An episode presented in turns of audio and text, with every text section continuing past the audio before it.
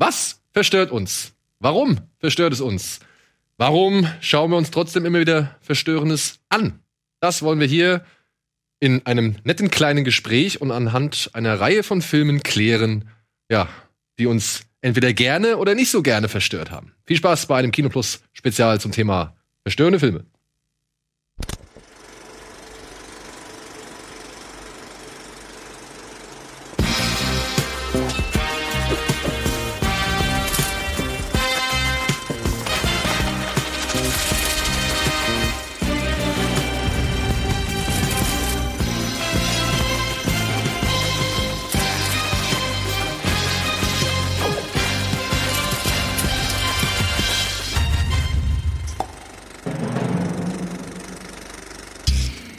Hallo und herzlich willkommen da draußen zu einer, ja, endlich mal wieder Spezialausgabe von Kino Plus. Und weil es das Schicksal so wollte, dass heute Sean Bu und Memo Jeftic hier im Hause ein gemeinsames Projekt, sag ich mal, ja, absolviert haben, habe ich mir gedacht, komm, schnapp ich mir die beiden und nutze die Gelegenheit und zeichne ein Spezial auf. Und dann war es eine ganze Zeit lang unklar, was wir eigentlich machen wollten. Da wurden so viele Namen durcheinander geschmissen und so viele Themen und ich habe gedacht, nee, können wir nicht machen, können wir nicht machen. Da müssen wir noch abwarten, da muss noch der dabei sein und so weiter und so fort. Und dann kam irgendwie aber, ich weiß nicht, aufgrund des der vorgeschlagenen Themen Horror und verstörende Filme kam so ein oder most disturbing movies haben wir glaube ich dazu gesagt, mhm. kam so eine Idee, ey, warum lassen wir uns nicht einfach mal genau darüber philosophieren, was verstörende Filme eigentlich für uns sind. Und da ist mir natürlich kein besserer eingefallen als André äh, den ich dann auch noch dazu geholt habe, damit wir hier A, sag ich mal, das Studio richtig gut ausfüllen, aber gleichzeitig auch eine illustre Runde an Filmen haben, die unserer Meinung nach verstörend sind oder uns verstört haben. Und ja, ansonsten versuche ich jetzt mal hier diese kleine Matz als Einladung akzeptieren zu lassen. Nee, das war ein dummer Spruch. Hier ist eine kleine Matz, guckt euch an, darum geht's heute. Filme bleiben uns in Erinnerung, weil sie uns zum Lachen bringen und zum Weinen, weil sie aufwendig inszeniert sind oder toll gespielt, weil sie beflügeln, neue Blickwinkel vermitteln oder einfach Spaß machen. Aber eben auch, weil sie uns hin und wieder verstören. Zum Beispiel, weil sie richtig mies enden, weil sie uns mit ihrer Geschichte emotional oder mental zermürben, weil sie uns harte, brutale, abgrundtiefe Szenen zeigen, die sich für immer in unser Hirn brennen, weil sie unseren Glauben an die Menschheit zersetzen. Über genau solche Filme wollen wir heute reden. Über verlorene Highways, auf denen zwei Seelen in einer Brust schlagen. Über Folter, die nach Erlösung sucht oder im Namen der Regierung zum Heldentum erklärt wird. Über Maniacs, männlich oder weiblich. Über monströse Scheidungen und eine menschenverschlingende Masse aus dem All. Über eine außerkörperliche Achterbahnfahrt in einen Uterus. Und über die Hölle namens Krieg. Lynch, Lastig, Noé oder Klimov. Was verstört uns? Warum verstört es uns? Und wieso schauen wir uns dennoch immer wieder Verstörendes an? Diese Fragen und noch so einiges mehr soll heute anhand von einer Reihe an Filmen geklärt werden, von denen wir gerne oder eben nicht so gerne verstört wurden. Willkommen zu unserem Kinoplus Spezial Verstörende Filme. So, das zur Einleitung. Liebe Leute, ich hoffe, ihr habt Bock. ja, auf jeden Fall. Memo, Memo macht das, was er am besten kann. Ja, auf jeden Fall. Ja, was, was verstört uns? Warum, warum verstören uns Filme und wie müssen Filme sein, dass sie irgendwie verstörend sind? Was, also ich meine, wir haben jetzt ein paar Filme, aber habt ihr so eine, so eine vielleicht Grundformel für euch irgendwie ausmachen können? Was ist unbedingt, also was euch ja an Filmen oder welche Filme, nee, was ein Film machen muss, damit er euch wirklich an den Eiern kriegt? Also es war gar nicht so einfach tatsächlich, beziehungsweise, also ich habe erstmal losgebrainstormt, als mir eben die Anfrage geschickt hast mit dem Thema, war ich so, okay, erstmal meinen groben äh, so Filmkatalog durchgeblättert im Kopf und war so, ja, okay, da habe ich direkt schon ein paar, die ich direkt nennen würde. Aber ich war jetzt zum Beispiel, äh, war dann zufällig sowieso in einer, in einer Podcast-Aufnahme äh, bei Devils and Demons, unserem Horrorfilm-Podcast, und habe dann meine zwei Kollegen, Chris und Pascal, gefragt, so mal einfach aus ne, Recherchegründen, so, hier, ne, folgendes Thema, was würdet ihr denn da so nennen? So, haut einfach mal raus, weil ich mal wissen wollte, wieso, ob, ob das sich eben, ob das ob alle sich einig sind oder ob da verschiedene äh, Titel genannt werden. Und es war halt tatsächlich so, dass es sehr unterschiedlich war. Zum Beispiel äh, mein Kollege Chris hat direkt so auch ein paar Filme, die wir heute hier haben, genannt, ne? so wie so Martyrs und solche Geschichten, also eben die derben Brecher, die immer so aufkommen, wenn man auch so gerade online solche Diskussionen eben startet über solche Filme, ähm, über die solche Themen, die wir heute besprechen, da kommen ja eigentlich immer so die Top Ten kannst du immer runterbeten, ist immer die gleiche, kannst immer, immer mhm. Copy-Paste in allen diesen ganzen Facebook und sonst wo Foren, äh, wo es nach Horrorfilmen gesucht wird, die hart sind, wird immer ne, immer das Gleiche genannt. Aber zum Beispiel mein Kollege Pascal meinte dann so, ja, was ist denn mit sowas wie Paranormal Activity? Nachdem konnte ich irgendwie drei Wochen äh, halt meine Wohnung nicht mehr betreten, nach dem Motto so. Also äh, da habe hab ich direkt schon gemerkt, so okay, also es ist anscheinend doch sehr unterschiedlich, was denn überhaupt auch ähm, ja Filmschauer als verstörend betrachten. Für den einen ist es vielleicht was Übernatürliches, weil ihn das einfach ja mitnimmt. Für den anderen muss es was ganz Greifbares sein, was ihm auch im persönlichen Leben vielleicht affektieren kann. Auch eher vielleicht Drama-esk und weniger übertriebener Horror. Für den anderen ist es Splatter. Also es ist anscheinend sehr unterschiedlich, was denn Leute wirklich als verstörend das ist ja auch heute unser Schlagwort, äh, wahrnehmen. Das fand ich eigentlich schon sehr spannend. Also die Grundsatzdiskussion, was ist denn verstörend für jemanden, das ist anscheinend sehr, also sehr, sehr individuell, ähm, würde ich mal behaupten. Und ist es immer nur Gewalt?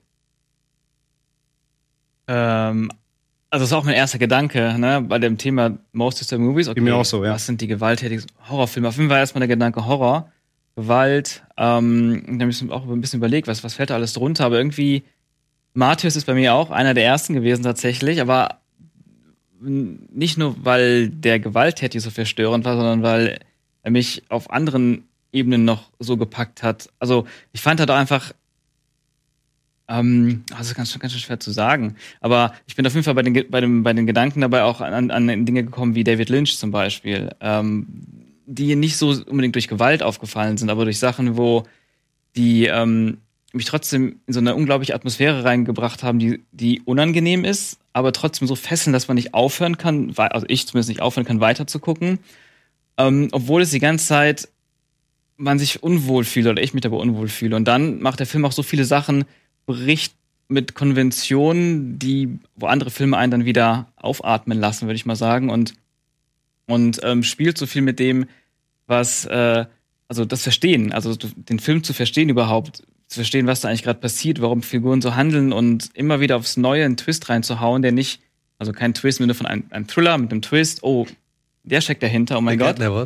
Genau, sondern wirklich so, es wird immer schwieriger zu greifen. Ich werde immer mehr, ich werde so, so in so einen Sog rein, äh, komme ich rein, der mich immer weniger, also ne, mich immer mehr reinzieht äh, auf, und so gedanklich und immer mehr ähm, ja, mein, mein Gehirn wirklich, also wirklich Mindfuck betreibt. Mhm. Immer aufs Neue werde ich aufs Neue verwirrt. Verdammt. Gerade wo ich dachte, jetzt habe ich, so langsam komme ich dahinter, was das alles, dieses ganze Surreale hier bedeutet. Okay, ich lag komplett falsch. Es ist wieder was ganz anderes. Es ist noch schwieriger zu greifen, noch düsterer, noch unangenehmer, noch grotesker irgendwie. Ich weiß nicht, das sind auch so Sachen, die mich bei David Lynch zum Beispiel verstört haben, gleichzeitig aber auch so fasziniert, fasziniert. haben, dass mhm. ich nicht aufhören konnte damit zu gucken. Ja gut, dann geht die Verstörung mit der Faszination einher, aber ist es dann wirklich die Verstörung, die man als solche bezeichnen kann? Herr Professor Dr. Jeftic, ähm, ist es wirklich das Ungewisse oder das Unergründliche, was uns dann mehr verstört, oder muss es am Ende doch grafisch sein? Äh, gut, dass du fragst. Äh, vielen Dank für die Frage. Ich werde versuchen, sie zu beantworten. Ähm, ich glaube, ja, es ist, eine, es ist, eine, ich, ich, ich gebe euch allen recht. Also ich finde auch, dass, äh, dass der Begriff des Verstörtseins ist ein sehr intimer und individueller Begriff. Was für den einen äh, Verstörung ist, muss für den anderen vielleicht schon Normalität sein. Und ich glaube, dass jeder junge Mensch einmal im Laufe seines Lebens zumindest einen verstörenden Film sieht, nämlich ein Porno. ich glaube, Pornos ist, haben halt ist ein Punkt, ja fördern etwas zutage, was man sich vorher ausmalt. Sexualität ist ein Geheimnis, wenn man ein sehr junger Mensch ist. Und plötzlich wird man mit, mit grafischen Inhalten konfrontiert, die all das übersteigen, was man sich hätte vorstellen können mit 12, 13 Jahren. Und ich glaube, das ist ein sehr verstörender Moment. Also verstörende Filme greifen quasi eine Fragilität an, die wir als Zuschauer mit in einen Film nehmen. Ähm, auch wir, ich glaube, Formates hatten sehr viele Menschen ganz konkrete Vorstellungen, dass äh, was Schmerz ist, dass Schmerz etwas ist, was man ablehnen soll, dass Schmerz etwas ist. Klar, es gibt die sexuelle Spielart, wo sich Menschen daran erfreuen, aber das Bild von einer gehäuteten Frau, die in diesem Schmerzensmoment eben so etwas wie eine Epiphanie oder eine Erleuchtung erlebt, ist halt ein radikales Bild und entwirft einen komplett radikalen anderen Blick auf einen Aspekt des Lebens, den man vorher nicht hatte. Und, und ich glaube, das, das eint so ein bisschen verstörende Filme, dass sie uns eine Idee eines Lebensaspekts präsentieren, den wir vielleicht so vorher nicht auf dem Schirm hatten und das natürlich durch das Bildliche, durch den grafischen Inhalt halt nochmal potenzieren und verstärken. Aber wie kommt es denn dann, dass zum Beispiel, das, also die Frage ist an euch alle gerichtet. Ich habe jetzt mir eure Filme ja angeguckt und ich kannte bis, ich, oder ich kenne bis auf einen vielleicht, ja, einen, kenne ich alle. Und ich glaube, euch geht's ähnlich. Ja, aber also du kennst ja eh alles. ja, nein, aber nein, nein, nein, nein, nein. Nein, ich weiß, was du meinst. Ja. aber du kennst ja auch die, die ich meine, ich glaube, Memo kennt auch, glaube ich, äh, alle möglichen Filme, die wir jetzt hier aufgelistet haben, so. Und ähm, ich meine, guck mal, allein die Bonusfilme, ja.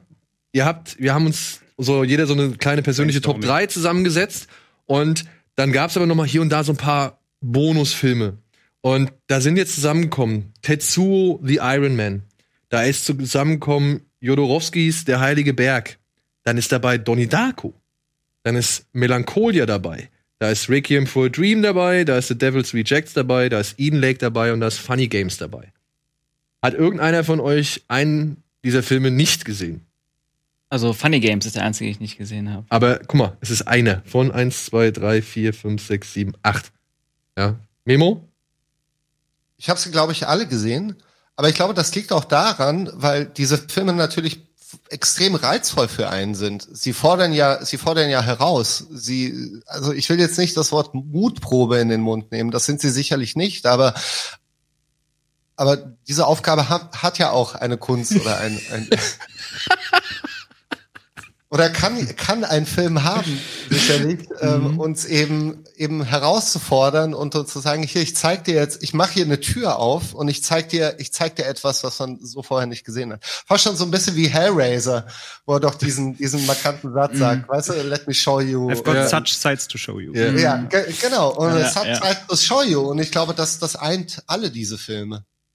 Aber wir wollen doch alle keine Gewalt am eigenen Leib erleben. Also oder? Mutprobe muss ich Aber aber genau- sagen, in einem gewissen Altersspektrum vielleicht aber auch wieder schon. ne? Wenn man Ich sich denk natürlich auch. auch an unserer Jugend erinnert, Mhm. so, so 15, 16, 17. Tanz der so, war Teufel bei- war eine Mutprobe. Ne, da war bei uns nur so, ey, ich hab sowas krasses und hier und der nächste und noch auf VHS und, und das hast mhm. du noch nie gesehen und oh und klar, in einem gewissen Altersspektrum äh, war das natürlich tr- trotzdem eine Geschichte. So, das traust dich nicht anzugucken, das stehst du nicht durch. So. Ja, ja, aber jetzt bestes Beispiel, Braindead. Ich habe bei Braindead habe ich tatsächlich sehr gelacht.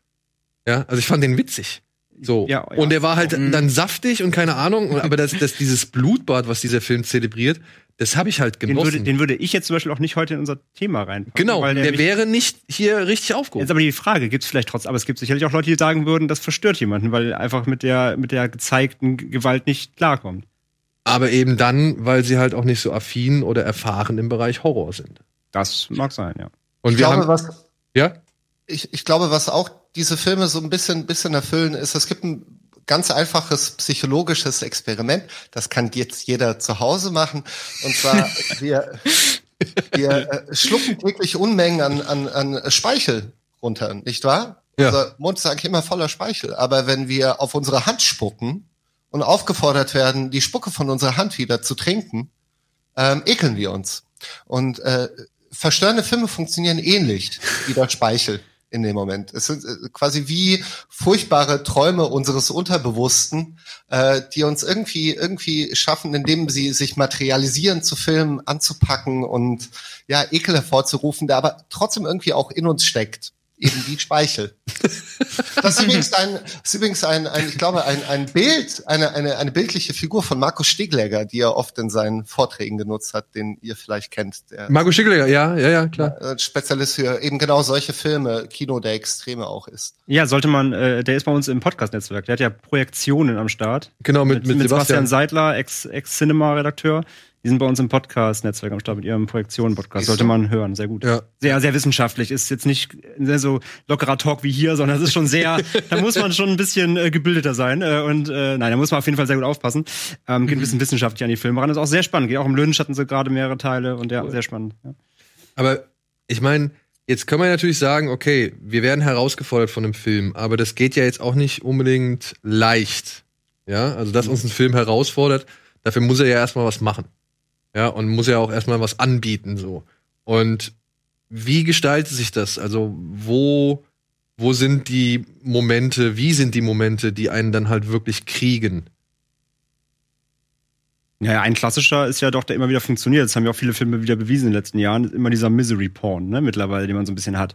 Wo man, äh, wo der Film sich schon den Zuschauer direkt darauf einstimmt, so, du, du, egal was du tun wirst, du wirst hier rein und vor allem runtergezogen, so. Du, wir gehen uns hier an, an Elend und so weiter. Und irgendwie hat das ja eine, einen großen Reiz für viele. Oder beziehungsweise, man kann sich dann oft dieser Faszination des Ganzen nicht entziehen. Ähm, das haben ja sehr viele, letzte Beispiel hier hast du jetzt auch gesagt, Nightingale, ne, wo der das da auch der doch sehr äh, auslebt. Und ja, aber auch da eben, ne, man guckt sich trotzdem dann durch. Und man weiß, am Ende des Films wird es einem irgendwie schlecht gehen und man wird es dann irgendwie hinterfragen. Und das ist auch, also im besten Fall hinterfragen.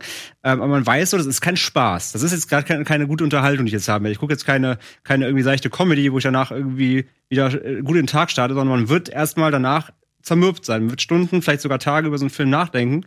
Ähm, und irgendwie macht man es ja dann trotzdem immer wieder. Und vor allem, weil du ja auch sagst, äh, der Film muss einem was bieten, vor allem müssen Filme immer wieder was Neues bieten. Das merken wir ja gerade auch immer als eben dann doch Genre-Fans äh, oder Freunde, dass man mittlerweile auch manchmal schon denkt, der Film zeigt einem eigentlich was total Grausames und denkt so, ja, das habe ich ja jetzt auch schon dreimal in den letzten, in den letzten zwei Jahren irgendwie gesehen. Aber und dann, ich meine, das hatten wir gerade mit Painted Bird, ähm, ja, erinnerst, ähm, ja. der ja so ein bisschen in die Richtung Common See geht, den wir auch hier heute auf der Liste haben. Ähm, wo wir uns am Ende des Films gedacht haben, okay, das war jetzt alles ganz schön grausam, aber das auf der auf der auf, auf dem Grausamkeitslevel haben wir uns aber schon mal befunden, befunden. Also es ist ja auch so eine gewisse Abstumpfung dann da, wenn man an Verstörendes denkt. Also wenn du da einmal diese diese Achterbahn durchgemacht hast, dann hast du sie schon mal gefahren. Dann bist du so ein bisschen, dann bist du gefestigt da ein, ja, ein du Stück weißt, weiter. dann oder genau. Und, und du kannst Filme auch schon dann genau abpassen. Du weißt jetzt genau, oh, gleich fällt er wieder, gleich muss ich mich darauf vorbereiten. Ah, da wird's kurz dramatisch und schlimm und dann ja, dann geht's auch wieder im Moment. Und dann, also man kommt da so rein und das klingt wirklich, es klingt schon echt abgestumpft. Und das ist ja auch dann wirklich teilweise so, muss man ja auch so sagen. Aber das ist ja das Ding, dass ein Film dann auch immer wieder, wenn man so eine verstörende, ich sag, du sagst ja immer dieses schöne, ich suche immer so ein bisschen die nächste Grenzerfahrung. Oder den Film, der, der wieder das mal schafft, was sonst noch niemand geschafft hat. Das wird ja auch dann einfach auch, auch aus persönlichem Grund immer schwerer halt. Und das ist ja auch die Frage, wie weit verlangt man denn dann auch noch mehr?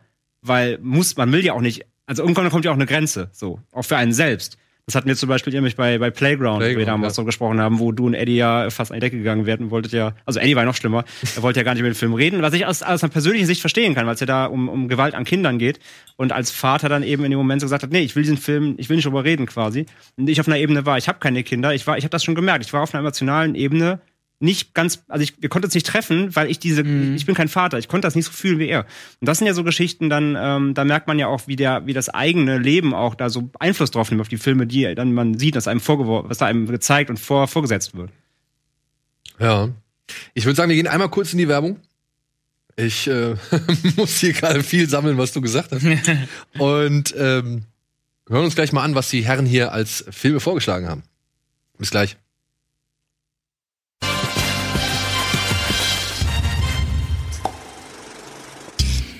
Herzlich willkommen zurück zu unserem Kino Plus Spezial zum Thema verstörende oder mindfuckende Filme.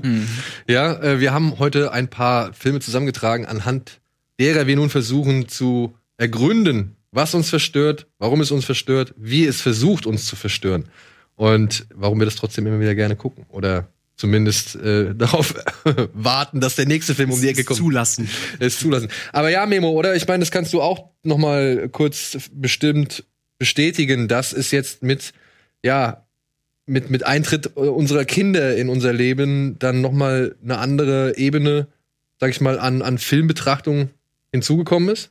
Absolut. Absolut. Das war, ich glaube, das ist dieser Punkt, mit dem das halt Verstörung auch immer so ein intimer Prozess ist, der sich ständig im Wandel befindet. Also ein, ein Film über Krieg wird dich sicherlich anders zerstören, wenn Krieg für dich kein fernes Ereignis ist, sondern vielleicht ein bisschen näher an dich dran. Oder wenn du Kinder hast, genauso wie in den 50ern in einem Kinofilm der Kuss zwischen zwei Männern wahrscheinlich verstörender gewesen wäre als heute in einem Film, wo man es wahrscheinlich nicht mal als was Ungewöhnliches wahrnehmen würde. Also dieser Wandel, der sich quasi immer, immer in den eigenen Befindlichkeiten ausspiegelt, ist, ist absolut ein Faktor dafür.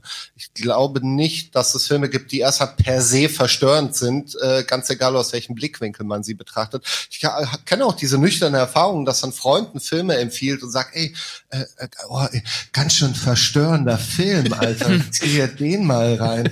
Und dann kriegst du halt zwei Stunden später irgendwie über WhatsApp so ein gehendes Smiley oder, oder ja. So, ja. ja, ja. Ja, also, also wird vielleicht auch diese Folge mehr über uns erzählen, über, über diese Runde. Wahrscheinlich geht's den Zuschauern genauso, denken sich bei manchen Filmen, ah, okay. ja, ja. habe ich auf einer Arschbacke abgesessen so. Also über äh, die Filme selbst, ja. Aber jetzt mal kurz, dann mal jetzt mal so gefragt, in den Raum gefragt, gab es in letzter Zeit Filme oder gab es überhaupt Filme, die euch verstört haben, obwohl sie gar nicht darauf angelegt sind, euch zu verstören? Also ich nehme, ich, ich nenne jetzt mal ein Beispiel. Mhm. Episode 9. Hat mich im Nachhinein deutlich mehr verstört, als er mich dann beim ersten, zweiten, dritten oder vierten Mal irgendwie begeistert und unterhalten hat. Aber der Aber Film. Wovon? Wovon Episode 9? Äh, Sehr gut. Ja, äh, dieser, dieser kleinen, dieser kleinen unbedeutenden Filmreihe namens Million, Star Wars. Millionen Fans. Mhm. Ah. Ähm, weil mich hat das jetzt echt ernsthaft verstört, wenn man sich mal so im Nachhinein all diese Berichte anguckt und all die Interviews, die auftauchen, all die irgendwie nochmal Insider-Informationen, die nochmal mhm. hochgespült werden, so wahr sie denn sein mögen oder halt, ich, ich gehe jetzt gar nicht auf die, die Quatschgerüchte ein, aber halt so das, was halt wirklich tatsächlich verifiziert mhm. rumgetragen worden ist. Und ich find's halt einfach verstörend, dass diese Leute nicht begriffen haben, was sie da in der Hand haben. Oder dass sie halt so völlig ohne Konzept an diese Sache rangegangen sind. Von Anfang an ja schon. Ne? Ja, also wirklich von Anfang an. Ich finde das, ich finde das ernsthaft verstörend, weil das ist halt und ja, okay, dann ist es wahrscheinlich das Intime, weil das ist halt nun mal Teil meiner Kindheit, es ist Teil meines Erwachsenwerdens, es hat mich über 40 Jahre meines Lebens begleitet so und ja, ich, ich bin nicht ich bin nicht mal sauer so, ich bin einfach nur irritiert und verstört was daraus geworden ist und was man halt einfach oder wie man damit umgegangen ist. Mhm. Einfach wie man damit umgegangen ist. Ich, ich kann das, ich begreife das halt einfach nicht. Und das ist jetzt wieder, wo wir an dem Punkt sind. Mhm. Ähm, ist es nur das, das Ungewisse, weißt du? Also wenn jetzt irgendwie eine Kathleen Kennedy oder sonst irgendjemand, ist mir scheißegal, ich will keinen Buhmann irgendwie ausmachen. Der soll halt einfach vor einer vorhin, vorne hintreten und sagen, hey Leute, pass auf, wir hatten keine Ahnung, aber wir wollten auf jeden Fall euch das beste Ergebnis liefern oder die, beste, die besten Erlebnisse liefern, die wir irgendwie hinkriegen können, weil wir euch so oft es geht an die alten Filme erinnern wollen und dabei halt auch noch echt mal einen guten Dollar abkassieren. Dann würde ich sagen, alles klar. Okay. Finde ich zwar scheiße, aber, aber ich kann es verstehen. So aber ich verstehe es nicht. Weil da sind ja Leute, die von sich behaupten, sie mögen das und sie lieben das und sie sind ja, aber Fans. Da kommen wir doch an denselben Punkt, wie, wie, dass es für jeden was anderes ist, äh, also was anderes als verstörend empfunden wird. Genau. Auch für jeden was anderes, äh, was er zum Beispiel an Star Wars liebt. Also ja. da kann jeder, da können zehn verschiedene Leute sagen, ich liebe Star Wars, ich bin der größte Fan. Zehn Regisseure und jeder macht einen komplett anderen Film und du kannst, du schützt vielleicht bei acht Leuten nur den Kopf bei dem Film und bei zwei sagst du, okay, doch war gar nicht mal so schlecht. Weil da jeder eine ganz andere Auffassung hat, ganz andere Schwerpunkte, ganz andere Sachen, die einen begeistern. Also ich weiß ja von mir selber, ich, bei mir sind es ganz andere Schwerpunkte als bei einem Abrams, bei einem Johnson oder bei wem auch immer. Oder auch, wenn wir im Gespräch sind, haben wir auch alle so komplett andere Dinge, die uns da wichtig sind. Genau, es sollte jetzt auch nur ein Beispiel sein. Mhm. Ja? Also, nee, klar, das, das, ist, das, ist, eine andere Form von Verstörung. Genau, das ist eine andere Form von Verstörung. Verstörung. Ja. Deswegen wollte ich wissen, ob ihr so ähnliche, hm. weiß nicht, Filme habt. Memo, irgendwas? Nee. Nein. fällt mir jetzt also spontan jetzt auch gerade nichts ein. Also nicht, nicht, wo ich im Vorfeld schon wusste, nicht irgendwie ahnte oder wusste, dass irgendwas da drum sein wird. Was ja gut, das, das weiß ich, also ähm, zum Beispiel der Film Enter the Void, den ich gesehen habe, ähm, damals zum ersten Mal, da habe ich einfach, da habe ich nicht mit was Verstörung gerechnet. Ich wusste einfach nichts über den Film. Also du wusstest aber schon, dass da Gaspar Noé draufsteht. Ja, ich kannte Gaspar Noé noch nicht. Okay, dann ist das Okay, ja. ja. gut, aber okay, dann First Timer ist Okay, dann anderes. sind wir aber jetzt schon direkt hier in, beim Tacheles, ja? Okay, ich nehme nicht mein Wort. Ähm, Enter the Void hast du tatsächlich sogar äh, als ersten genannt, ne? Ja. Von deinen drei Filmen. War, also du wusstest nicht, dass das oder du wusstest nicht, was Gaspar Noé vorher gemacht hat? Nein. Okay. Ich, ich hatte aber einen Trailer gesehen von Enter the Void. Mhm. Ähm, das war, ich weiß nicht, ob es ein Trailer oder ein Teaser war, aber es war, ähm, der hat mich be begeistert durch die, den Umgang mit Bildern und Musik und Sound. Es war so was Trippiges und ja, der Trailer sah schon fast aus wie ein kleiner Drogentrip und Ja, rein ästhetisch fand ich es einfach super ansprechend und das ist auch etwas, was ich mir generell gut gefällt. Ähm, trippige, surreale Sachen ähm, als Film. Und Deswegen, das war das Einzige. Ich bin ins Kino gegangen. Das ist äh, äh, bei uns in Aachen so im RWTH-Studentenkino gibt's noch mal so ein, ähm, die zeigen dann immer die Filme nur so ein paar Monate nach, nachdem sie im Kino liefen, dann für wenig Geld, für ein paar Euro, Mhm. waren wir da. Ja, ich wusste nicht, was auf mich zukommt. Und ich fand den Film unfassbar unangenehm und anstrengend zu gucken. Musste mich teilweise wirklich komplett, äh, wirklich durchquälen. Und ich habe auch beobachtet, wie die Hälfte, mindestens die Hälfte, äh, des Publikums im Laufe des Films, also es wird immer leerer, es wird immer mehr zwischendurch rausgegangen. Bei uns auch. Und ich weiß noch, die letzte Dreiviertelstunde habe ich, glaube ich, richtig gehasst beim ersten. Ich habe den damals auf dem Fantasy Filmfest gesehen in Köln. Mhm. Der startete damals um 23.30 Uhr. Und der Film dauert drei Stunden. Und die haben ja damals auf dem Fantasy Filmfest sogar noch den Director's Cut Ja, gezeigt. genau. Der nochmal 10 oder Ja. 15 Minuten Ja, länger geht, Müsste bei, genau. bei mir auch der, der wir saßen dann irgendwann so 2.15 Uhr mit zwe- zu zweit in der vorletzten Reihe hinten. Ganz vorne rechts saß noch eine Person, das war's. Der Rest vom Kino war leer, ja. Und alle wirklich so. Ja, ich wollte vor allem auch, also generell, ich bin jemand, ich gehe ich geh nie aus dem Kino. Bin noch nie in meinem Leben gegangen. Also Ich ich gucke mir den Film auch dann noch bis zu Ende an. Und hier war es auch so, die Motivation, einfach noch das durchzustehen, war, ich will wissen, wo das Ganze drauf hinausläuft. Ob es am Ende irgendwas gibt, wo, wo ich denken kann, okay, danke, das hat sich dann dafür zumindest irgendwie gelohnt. Wir sterben alle. Wir sterben alle, werden alle geboren, vielleicht wiedergeboren. Und fliegen manchmal in Aschenbecher und in andere. In die Vagina deiner Die Schwester. Sache ist, was ich interessant fand, kennt's? der Film hat mich halt nicht losgelassen, ne? Der hat, ich habe dann tagelang noch drüber nachgedacht, der war die ganze Zeit präsent. Irgendwann, ein paar Monate später, kam der auf Blu-ray raus, habe ich mir direkt gekauft. Okay, also der, der, der Anreiz war also trotzdem da. Obwohl du so Ja, ich mein weiß- Fakt war, es hat es dann trotzdem ich- direkt zum Ja. Instant-Kauf geführt. Okay. Genau, ich habe, ich weiß gar nicht, warum ich den Film wirklich direkt, direkt gekauft habe, aber ich glaube, weil das war so eine geile Booklet Edition, die einfach so gut aussah. Und ich dachte, hm, das war noch was Besonderes einfach dieser Film. Dann habe ich ihn nochmal angeguckt, äh, zu Hause mit ein paar derselben Leute sogar, die den auch ganz furchtbar fanden. Habe ich nochmal irgendwie über, dazu bewegt, ey, wir geben es jetzt einfach nochmal. Und wir haben ihn alle geliebt danach. Danach fand ich den Hammer und ich habe bestimmt auch schon fünfmal gesehen seitdem. Also, ist Glaubst du, es ist die Länge? Ich glaube, das ist, also was für mich so schwierig war am Anfang war, glaube ich, die Länge, aber auch ähm, was passiert, was erzählt wird und wie der Film auch, auch, auch ähm, inszeniert ist. Also das ist, es ist ja gar keine richtige Geschichte da. Es sind, die ganze Zeit werden einem Sachen gezeigt, die unangenehm sind, Situationen gezeigt. Und ähm, soll ich mal kurz ein bisschen so eine Ja, Einleitung, so wissen, worum es geht überhaupt, wenn jemand den Film nicht kennt. Also das, es spielt in Tokio und wer der Protagonist ist ein junger Erwachsener, der gar nicht aus Tokio kommt, sondern aus England, glaube ich.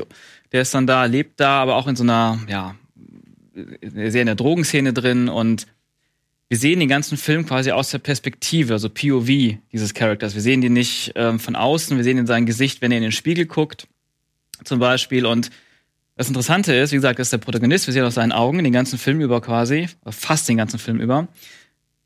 Aber dieser Charakter, Spoiler, Naja, nee, das ist das ist Thema egal, des ne? Films. Okay. Der ähm, wird nach 15 Minuten Film erschossen bei so einer Drogenrazzia. Wir bleiben trotzdem in seinen Augen quasi, äh, weil in dem Moment, wo er erschossen ist und wir dann erstmal da liegen, geht die Kamera rückwärts raus und wir sind quasi wie sein Geist, der nach seinem Tod dann noch da verweilt, also quasi in ganz Tokio und wir sehen die ganze Zeit von so einer Kamera, die so von oben beobachtet, das Leben von den Leuten, die ja Teil seines Lebens vorher waren, ähm, wie das da weitergeht, was für Situationen danach entstehen, ähm, wie Leute mit seinem Tod umgehen und, und wir fliegen dabei halt komplett surreal halt ähm, also quasi an der Decke von Räumen entlang, aber dann auch mal durch die Stadt, durch die Straßen Tokios, wirklich bis nach oben wieder nach unten. Und das ist alles so ein Meer aus Farben. Äh, also wenn ich jetzt gerade darüber rede, denke ich, das ist einfach unglaublich ästhetisch. aber es war halt super schwer zu gucken, weil auch die ganze Zeit ähm, ja, so dass das Gewohnte gebrochen ist und man einfach nicht, also ich wusste nicht, wo es drauf hinausläuft, wo es hinläuft. Es ist alles unangenehm. Wir haben zwischendurch noch so, zurück, so Rückblicke in seine Kindheit, Mhm. ähm, wo er noch in England mit seiner Schwester gelebt hat. Seine, die Eltern sind beim Autounfall gestorben. Das ist auch so ein Trauma, das immer wieder auftaucht. Sich auch immer wieder bei jedem Mal, wo dieser, dieser Rums von dem Autounfall, den man auch so intensiv einen auch, also mich immer wieder gekickt hat, also man hat, man hat auch so ein bisschen, man sitzt dann hinten auf einem, in einem Auto, fährt durch so einen Tunnel und um so eine Kurve, bam, so ein Laster kommt auf einen zu und dann dieser, dieser, dieser Knall, diese Schreie und das, boah, so intensiv und dann hast du das immer wieder, taucht auch eine Situation auf, wo man nicht damit rechnet, Ja. wo man dann irgendwie auf einer Achterbahn sitzt, wieder so POV und dann fährt, fährt, fährt, wumm, kommt das Ding wieder, boah. Ja, aber auch das ist nämlich, das, das ist ja das, immer dann der, der audiovisuelle Stilbruch, weil der Film ist teilweise ja auch getragen, so ganz sphärisch. Und dann haut dich immer diese, dieser, dieser, dieser Knall haut immer wieder so kurz, also der, der weckt dich dann wieder auf, wenn du im Kino eingeschlafen bist, weißt du? Oh. Aber da ist dann auch Noé schon so ein bisschen Taschenspieler, oder? Ist ja natürlich. Also ich meine, weil wir erinnern uns ja auch an Irreversible gerne mal zurück, äh, der Anfang. Ich hätte, Nee. den hätte ich übrigens was auch noch genommen, wenn ich Into the Void auf der Liste Mhm. gewesen Der, wäre. der Anfang, das ist ja mit dem braunen Ton so. Mhm. Und hier auch bei Enter the Void arbeitet er ja auch sehr viel über die akustische Ebene so. Ja. Mhm. Ähm, ist das fair? Memo? Ich finde ja, ich, ich habe die Filme geschaut von Noé und ich finde, er hat manchmal so ein bisschen so was Edgelordiges, wie, Durchaus, ja. Ja. Nee, das stimmt tatsächlich, ja. wie, ein, wie ein Teenager, der anstatt zur Schule zu gehen, sich entschieden hat, lieber auf Fortran seine Tage zu verbringen, seine komplette Schulzeit. Er arbeitet halt mit so einem Top Topper-Prinzip. Wie, wie kann ich es noch toppen? Ich denke nur an eine Szene in Irreversible, oder wie ein Freund ihn von mir genannt hat, Irreversible, weil er nicht wusste, es ist ein französischer Film. Auf jeden Fall gibt's ja diese Szene ganz am Anfang des Sims, der ist ja rückwärts erzählt, wo die Rache vollzogen wird. Ja. Und die Rache wird vollzogen in einer, in einer schwulen Bar, in, äh, die Rektum heißt, wo jemand mit einem Feuerlöscher den Schädel eingedroschen bekommt, während im Hintergrund ein, ein Gast dieser Bar steht und sich frenetisch einen runterholt. Und äh, da, darin hat er halt so was Pubertäres und Edgelordiges. Ich glaube, was die Filme trotzdem so verstörend macht für mich, ist, dass die Dinge, die in den Filmen geschehen, nicht aus dem Realm of Fantasy kommen, wie ja zum Beispiel bei Horrorfilmen, sondern durchaus in der Realität passieren. Wenn man die die Sachen, die da äh, die da stattfinden, mal als Zeitungsartikel vorstellt, also äh, man äh, prügelt seiner Frau das Baby aus dem Bauch. Ähm, Frau wird vergewaltigt in der U-Bahn-Unterführung. Äh, Drogentrip läuft furchtbar schief. Das sind nüchterne Randnotizen, die in der Zeitung stattfinden. Aber in dem Moment, wo man sie visualisiert, kriegen sie halt etwas extrem Radikales, vor allem eben verbunden mit der Vorstellung, this shit happens in real. Ja. Und das, das macht sie halt so verstand, weil Vergewaltigung ist eh ein sehr schwieriges Thema im, im, im Kino. Und Ja. ne, weil gehst du, wie, wie will man das handhaben? Wenn ich zeige, ab wann wird's pornografisch? Ab wann schlachte ich das Thema aus? Ab wann verletze ich die Würde des Opfers? Ähm, inwieweit thematisiere ich den Täter? Und, und, und du hast ganz viele Fragen, mit denen du dich auseinandersetzen musst. Und diese Fragen haben auch gar nichts damit zu tun, dass wir jetzt in einer sogenannten Woke-Culture leben, sondern die waren schon immer da. Also das Thema Vergewaltigung war schon immer ein Thema in der Filmgeschichte, das delikat und sensibel war. Aber in dem Moment, wo er eine, eine Vergewaltigung zeigt, wie sie wahrscheinlich auch passiert, und in der Hälfte der Vergewaltigung, die Kamera hat ja, ist ja, filmt ja in die Tiefe von diesem roten Tunnel, taucht ja hinten sogar ein Passant auf, sieht, dass da offenbar eine Vergewaltigung stattfindet und rennt, rennt weiter, geht halt weg. Und, und dann denke ich, ja, solche Dinge passieren und das ist furchtbar und, und die, die quasi Choreografie dieses Schreckens so hinzubekommen, das macht die Filme auch für mich durchaus verstörend. Ich hoffe, das war eine zufriedenstellende Antwort. Das war auf jeden Fall eine zufriedenstellende Antwort. Beim Thema Drogen muss ich sagen, bin ich tatsächlich mehr bei, ähm, also wenn wir jetzt mal vom, von dem, weil du hast ja mit Enter the Void angefangen und da Mhm. ging es ja um Drogen, also da geht es ja hauptsächlich um Drogen. Kann man auch nochmal sagen, ruhig, ne, dass Noé ja quasi selber äh, nach eigener Aussage sehr exzessive Drogenerfahrungen hat und die eben auch in seinen Filmen äh, Er, be- er beschreibt ja immer wieder diese.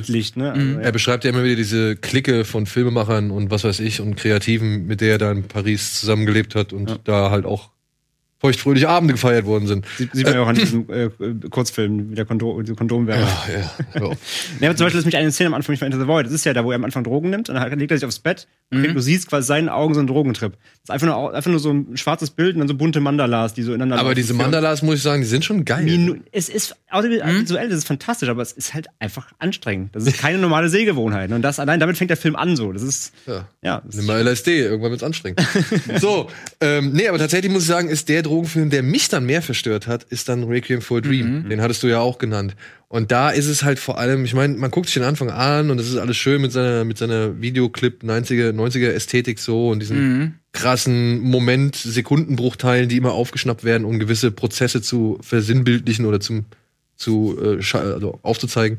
Und trotzdem, es wird erst so richtig schlimm, wenn alle Charaktere an den Peak gebracht worden sind und dann halt noch über diesen Peak hinausgeschubst werden. Ja? Also wenn der Arm amputiert wird, wenn Jennifer Connelly sich da in dieser miesen, in dieser miesen Bude, diesen, diesem, diesem, was weiß ich, wie soll man sagen, Open Fuck da hingeben muss, so. Und äh, was die Mutter, die Mutter, die Elektroschocks äh, Ja, das bekommt. derbe. Das ist wirklich, ich saß davor und ich glaube, es ist in dem Moment einfach die Abwechslung gewesen, dass ich immer wieder neuen Schrecken irgendwie präsentiert bekomme, also die Taktung. Mhm. Und dann aber auch halt wirklich dieses Geballte, weil du wusstest ja gar nicht, Alter, was ist jetzt hier schlimmer? Ja, also was ist Mhm. wirklich schlimmer? Arsch an Arsch oder eben das Bein absägen oder halt hier die Elektroschocks Mhm. und so. Und das waren für mich ganz, ganz, ganz schlimme 20 Minuten, die man da durchstehen muss. Ich hab, ich weiß auch bis heute nicht, wie ich das geschafft habe, so. Aber da weiß ich, in Kombination mit der Musik und eben diesen Bildern, die sich halt einfach so in die Netzhaut oder ins Gehirn gebrannt haben, ich habe da zwei Wochen lang drauf rumgedacht, so. Krass. Diese Musik, die ging mir halt zwei Wochen lang durch Ja, den ja, Schädel Musik, ja. und wollte zu jeder Gelegenheit kam die auf so und ich immer, oh, jetzt geht's mir gerade nicht so gut. Darf ich ganz kurz eine Frage zu stellen, die mit dem Film nichts zu tun hat, mit, mit der Musik? Wie war das denn dann für dich, als der Herr der Ringe, die zwei Türme-Trailer lief? Ach, die haben ja den Soundtrack. Es war ja- Ich fand's mega geil. Ich fand's mega. Ich finde, die Musik passt viel besser zu Herr der Ringe als Ja. Warum ehrlich? Weil ich fand's auch geil. Ich habe hab nämlich den Trailer zuerst gesehen und dachte, boah, geile Fantasy-Musik, passt perfekt auf dieses Epos. Und dann habe ich den Film erst, weiß ich, ein paar Wochen, Monate danach gesehen, zum ersten Mal Requiem und dachte, oh, daher ist die Musik. Ja. Das, es tut mir leid, das ist der dann einfach der Zeit geschuldet, dass ich eben diese Musik nur mit Requiem for a Dream in Verbindung bringe. Ich habe den Trailer auch gesehen, Mhm. ich habe aber auch noch 15 andere Trailer gesehen, Ja. die die Musik benutzt haben und irgendwann Okay. wird's halt ein bisschen schade, weil es Mhm. irgendwann dann auch, sag ich mal, die die Intensität dieses Stückes auch, ne? Der Ja, der Bezug. Er, erarbeitet hat. Ja, ja. Mhm. Und das das fand ich halt ein bisschen, das fand ich ein bisschen unangenehm. Tatsächlich, letztendlich. Aber dann Was- trotzdem noch so PTSD beim Herr der Ringe Trailer und dann ging's dann. Nö, doch, doch, das war mega. Ich habe nur gedacht, ach, come on. ja, also, jetzt, jetzt bitte, da hätte euch schon was Eigenes ausdenken können. So. Mhm. Aber auch Ja. wieder, hä? Äh, Daniel, wenn ich eine, eine Frage erlauben darf, womit bist du denn rausgegangen bei dem Film? Also bist du rausgegangen mit dem Gefühl, hey, don't do drugs? Oder, oh Mann, die Figuren haben sich schon maximal ungeschickt angestellt? Ich bin tatsächlich mit dem Gefühl rausgegangen, oh Mann, so hätte Trainspotting sein sollen. Mhm. Trainspotting war mir tatsächlich immer noch eine Spur zu fröhlich, Mhm. äh, eine, eine Spur zu aufgedreht, zu happy und hat das dann irgendwie alles noch relativiert, so, ja. Ich will Drogensucht nicht verherrlichen. Und ich will aber auch nicht irgendwie äh, immer komplett den Dämon irgendwie da irgendwie draufjagen, so, aber ich Ja, und fand. Transporting wollte ich auch nicht so richtig durchmürben. Naja, aber die Szene mit dem Baby ist schon Die, fies. der ist er, aber äh, wie du sagst, Requiem hat, also nach Requiem bin ich deutlich immer so, okay, ich habe verstanden, dass es, das sollte man auf gar keinen Fall nachmachen, so. Transporting, wie du sagst, hat so eine, der hat so eine, auch so eine Coolness, so eine gewisse Edginess. Ja. Und bei Requiem for a Dream ist ja tatsächlich nicht unbedingt ähm, nur Don't do drugs, sondern Drugs are everywhere. Das ist halt Mhm. nämlich das Ding, was mich fand halt die, die Geschichte der Mutter. Wie heißt die Dame? Wie heißt die Dame? Burston? Ellen Burston? Alan, Ja. Alan Burstyn? ja. Mhm. Ähm, die Geschichte der Mutter war die Geschichte, die mich tatsächlich am meisten gekriegt hat. Mhm. Das, ist, war, das ging mir am, am stärksten an die Nieren, weil das für mich so der Beisp das Beispiel war, wie von wegen, die Medizin interessiert sich eh einen Scheißdreck oder die Ärzte interessieren sich eh einen Scheißdreck für dich. Hier hast du deine Pillen, äh, ich krieg die Provision von der Pharmafirma und ähm, wenn du irgendwie Probleme hast, hast du noch drei, vier andere Pillen. Äh, mit denen versuchen wir das in den Griff zu kriegen. Und wenn du dann irgendwie noch immer Stress hast, ja gut, dann schicken wir dich halt zum Psychiater. Aber gut, Hauptsache die Kasse Hauptsache das verdient. Kleid passt nachher. Ja, ja, ja, genau. Mhm. Hauptsache das Kleid passt und die Maschine wird weiterhin geschmiert mit dem Geld, was Ja. du uns irgendwie reinbutterst. So. Und das fand ich, das muss dann nicht unbedingt nur noch auf das Thema, ja, Drogen, sondern ist dann tatsächlich ein ganzes System, was damit gezeigt worden ist ähm, und was damit genährt wird. Und das Und für fand mich ich hat der Film erschreckender. vor allem auch so ein bisschen so, so schnell kann's gehen. Genau, Das so schnell kann es gehen. Also du bist jetzt nicht unbedingt ähm, so unbedingt geschützt davon, ja. Und du machst dich abhängig vom Fernsehen, du machst dich abhängig von dem, was andere Leute sagen. Du willst irgendwie einen Ruf repräsentieren oder einen Ruf wahren. Und ruckzuck bist du halt auch in einem. Das eine führt zum anderen. So. Genau, Ja. du bist halt ruckzuck auch in so einer Spirale, aus der du nicht mehr rauskommst. Mhm. Und das fand ich halt bei Requiem for a Dream einfach umfassender und erschütternder, weil Trainspotting sind die Jungs, die sich Nadeln in die Arme jagen und das ist etwas, was bei mir nicht geht. Also ich, ich, ich könnte mir niemals, ich habe mir, als ich im Krankenhaus einmal gelegen habe und ich sollte mir Thrombose, Thrombosespritzen geben, das konnte ich nicht. Ja, weil ich, ich kann das nicht. Ich habe da eine Aversion gegen Mhm. Nadeln so und deswegen, das war für, da hatte ich noch einfach eine Restdistanz. Sag mal eine, eine Frage, vielleicht weiß das einer von euch. In dem Film ähm, gibt es eine Szene, wo Marlon Wayans ein Zigarillo raucht. Mir wurde erzählt, dass er das so macht, dass er den Zigarillo aufmacht und ähm, den Tabak rausholt und mit Gras füllt und dann kann man die Naht äh, mit Honig zumachen. Dadurch kriegt das dann so eine feine Honignote. Wie heißt das denn? Da gibt's einen Fachbegriff. Wie heißt der? Land. Blunt? Ja. Danke. Gut. Na, nach der Sendung wollte sich Memo einbland.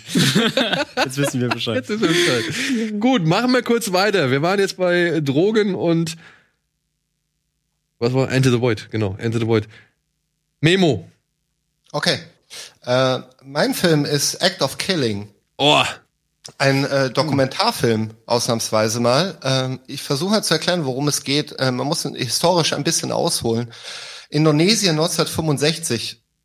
Äh, es gab Militärputsch und die amittierende, also die, die, äh, die äh, Regierung hat äh, einfach verlautbart, dass dieser Militärputsch von der kommunistischen Partei veranlasst wurde und hat daraufhin alle Mitglieder der kommunistischen Partei zum Abschuss freigegeben hat äh, Kriminelle organisiert, äh, Freiwillige, die sich innerhalb von zwei Jahren durch 500.000 Menschen geschlachtet haben. Also es gab Exekutionen auf der Straße.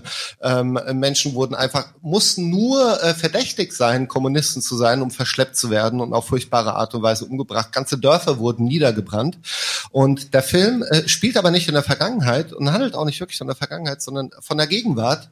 Diese Täter von damals nämlich, wo einzelne Menschen teilweise Tausende von an, ihrer Mitbürger umgebracht haben, werden heute noch wie Helden gefeiert.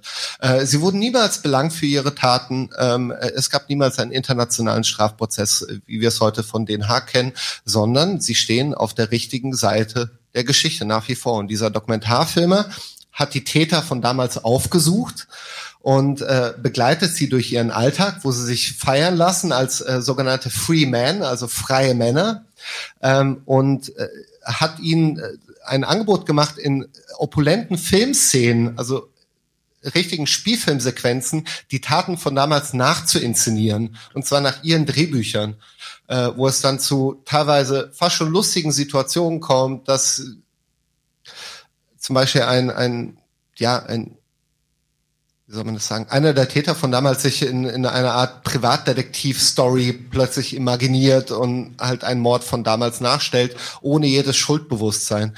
Und das äh, Erschreckende und Verstörende an diesem Film ist, ist halt diese unglaubliche Banalität des Bösen, sage ich mal. Also das böse, schlimmste Gräueltaten, die uns hier in ein moralisches Dilemma stürzen würden. Filme hier handeln ja oft von, jemand hat einen Mord begangen und geht daran zugrunde, weil er das irgendwie nicht mit seiner Schuld vereinbaren kann, mit seinem Wesen ein Menschenleben genommen zu haben. Ist dort halt eine kleine, ja, Randnotiz. So. Ne? So ist halt passiert und wir haben so gehandelt, wie es richtig war und wir haben irgendwie die kommunistische Pest zurückgedrängt und hey, ja, wir sind die Helden der Vergangenheit und das ist extrem crazy und extrem verstörend. Und mit So. diesen Worten gehen wir einmal kurz in die Werbung und melden uns gleich zurück, um ein wenig über The Act of Killing zu reden.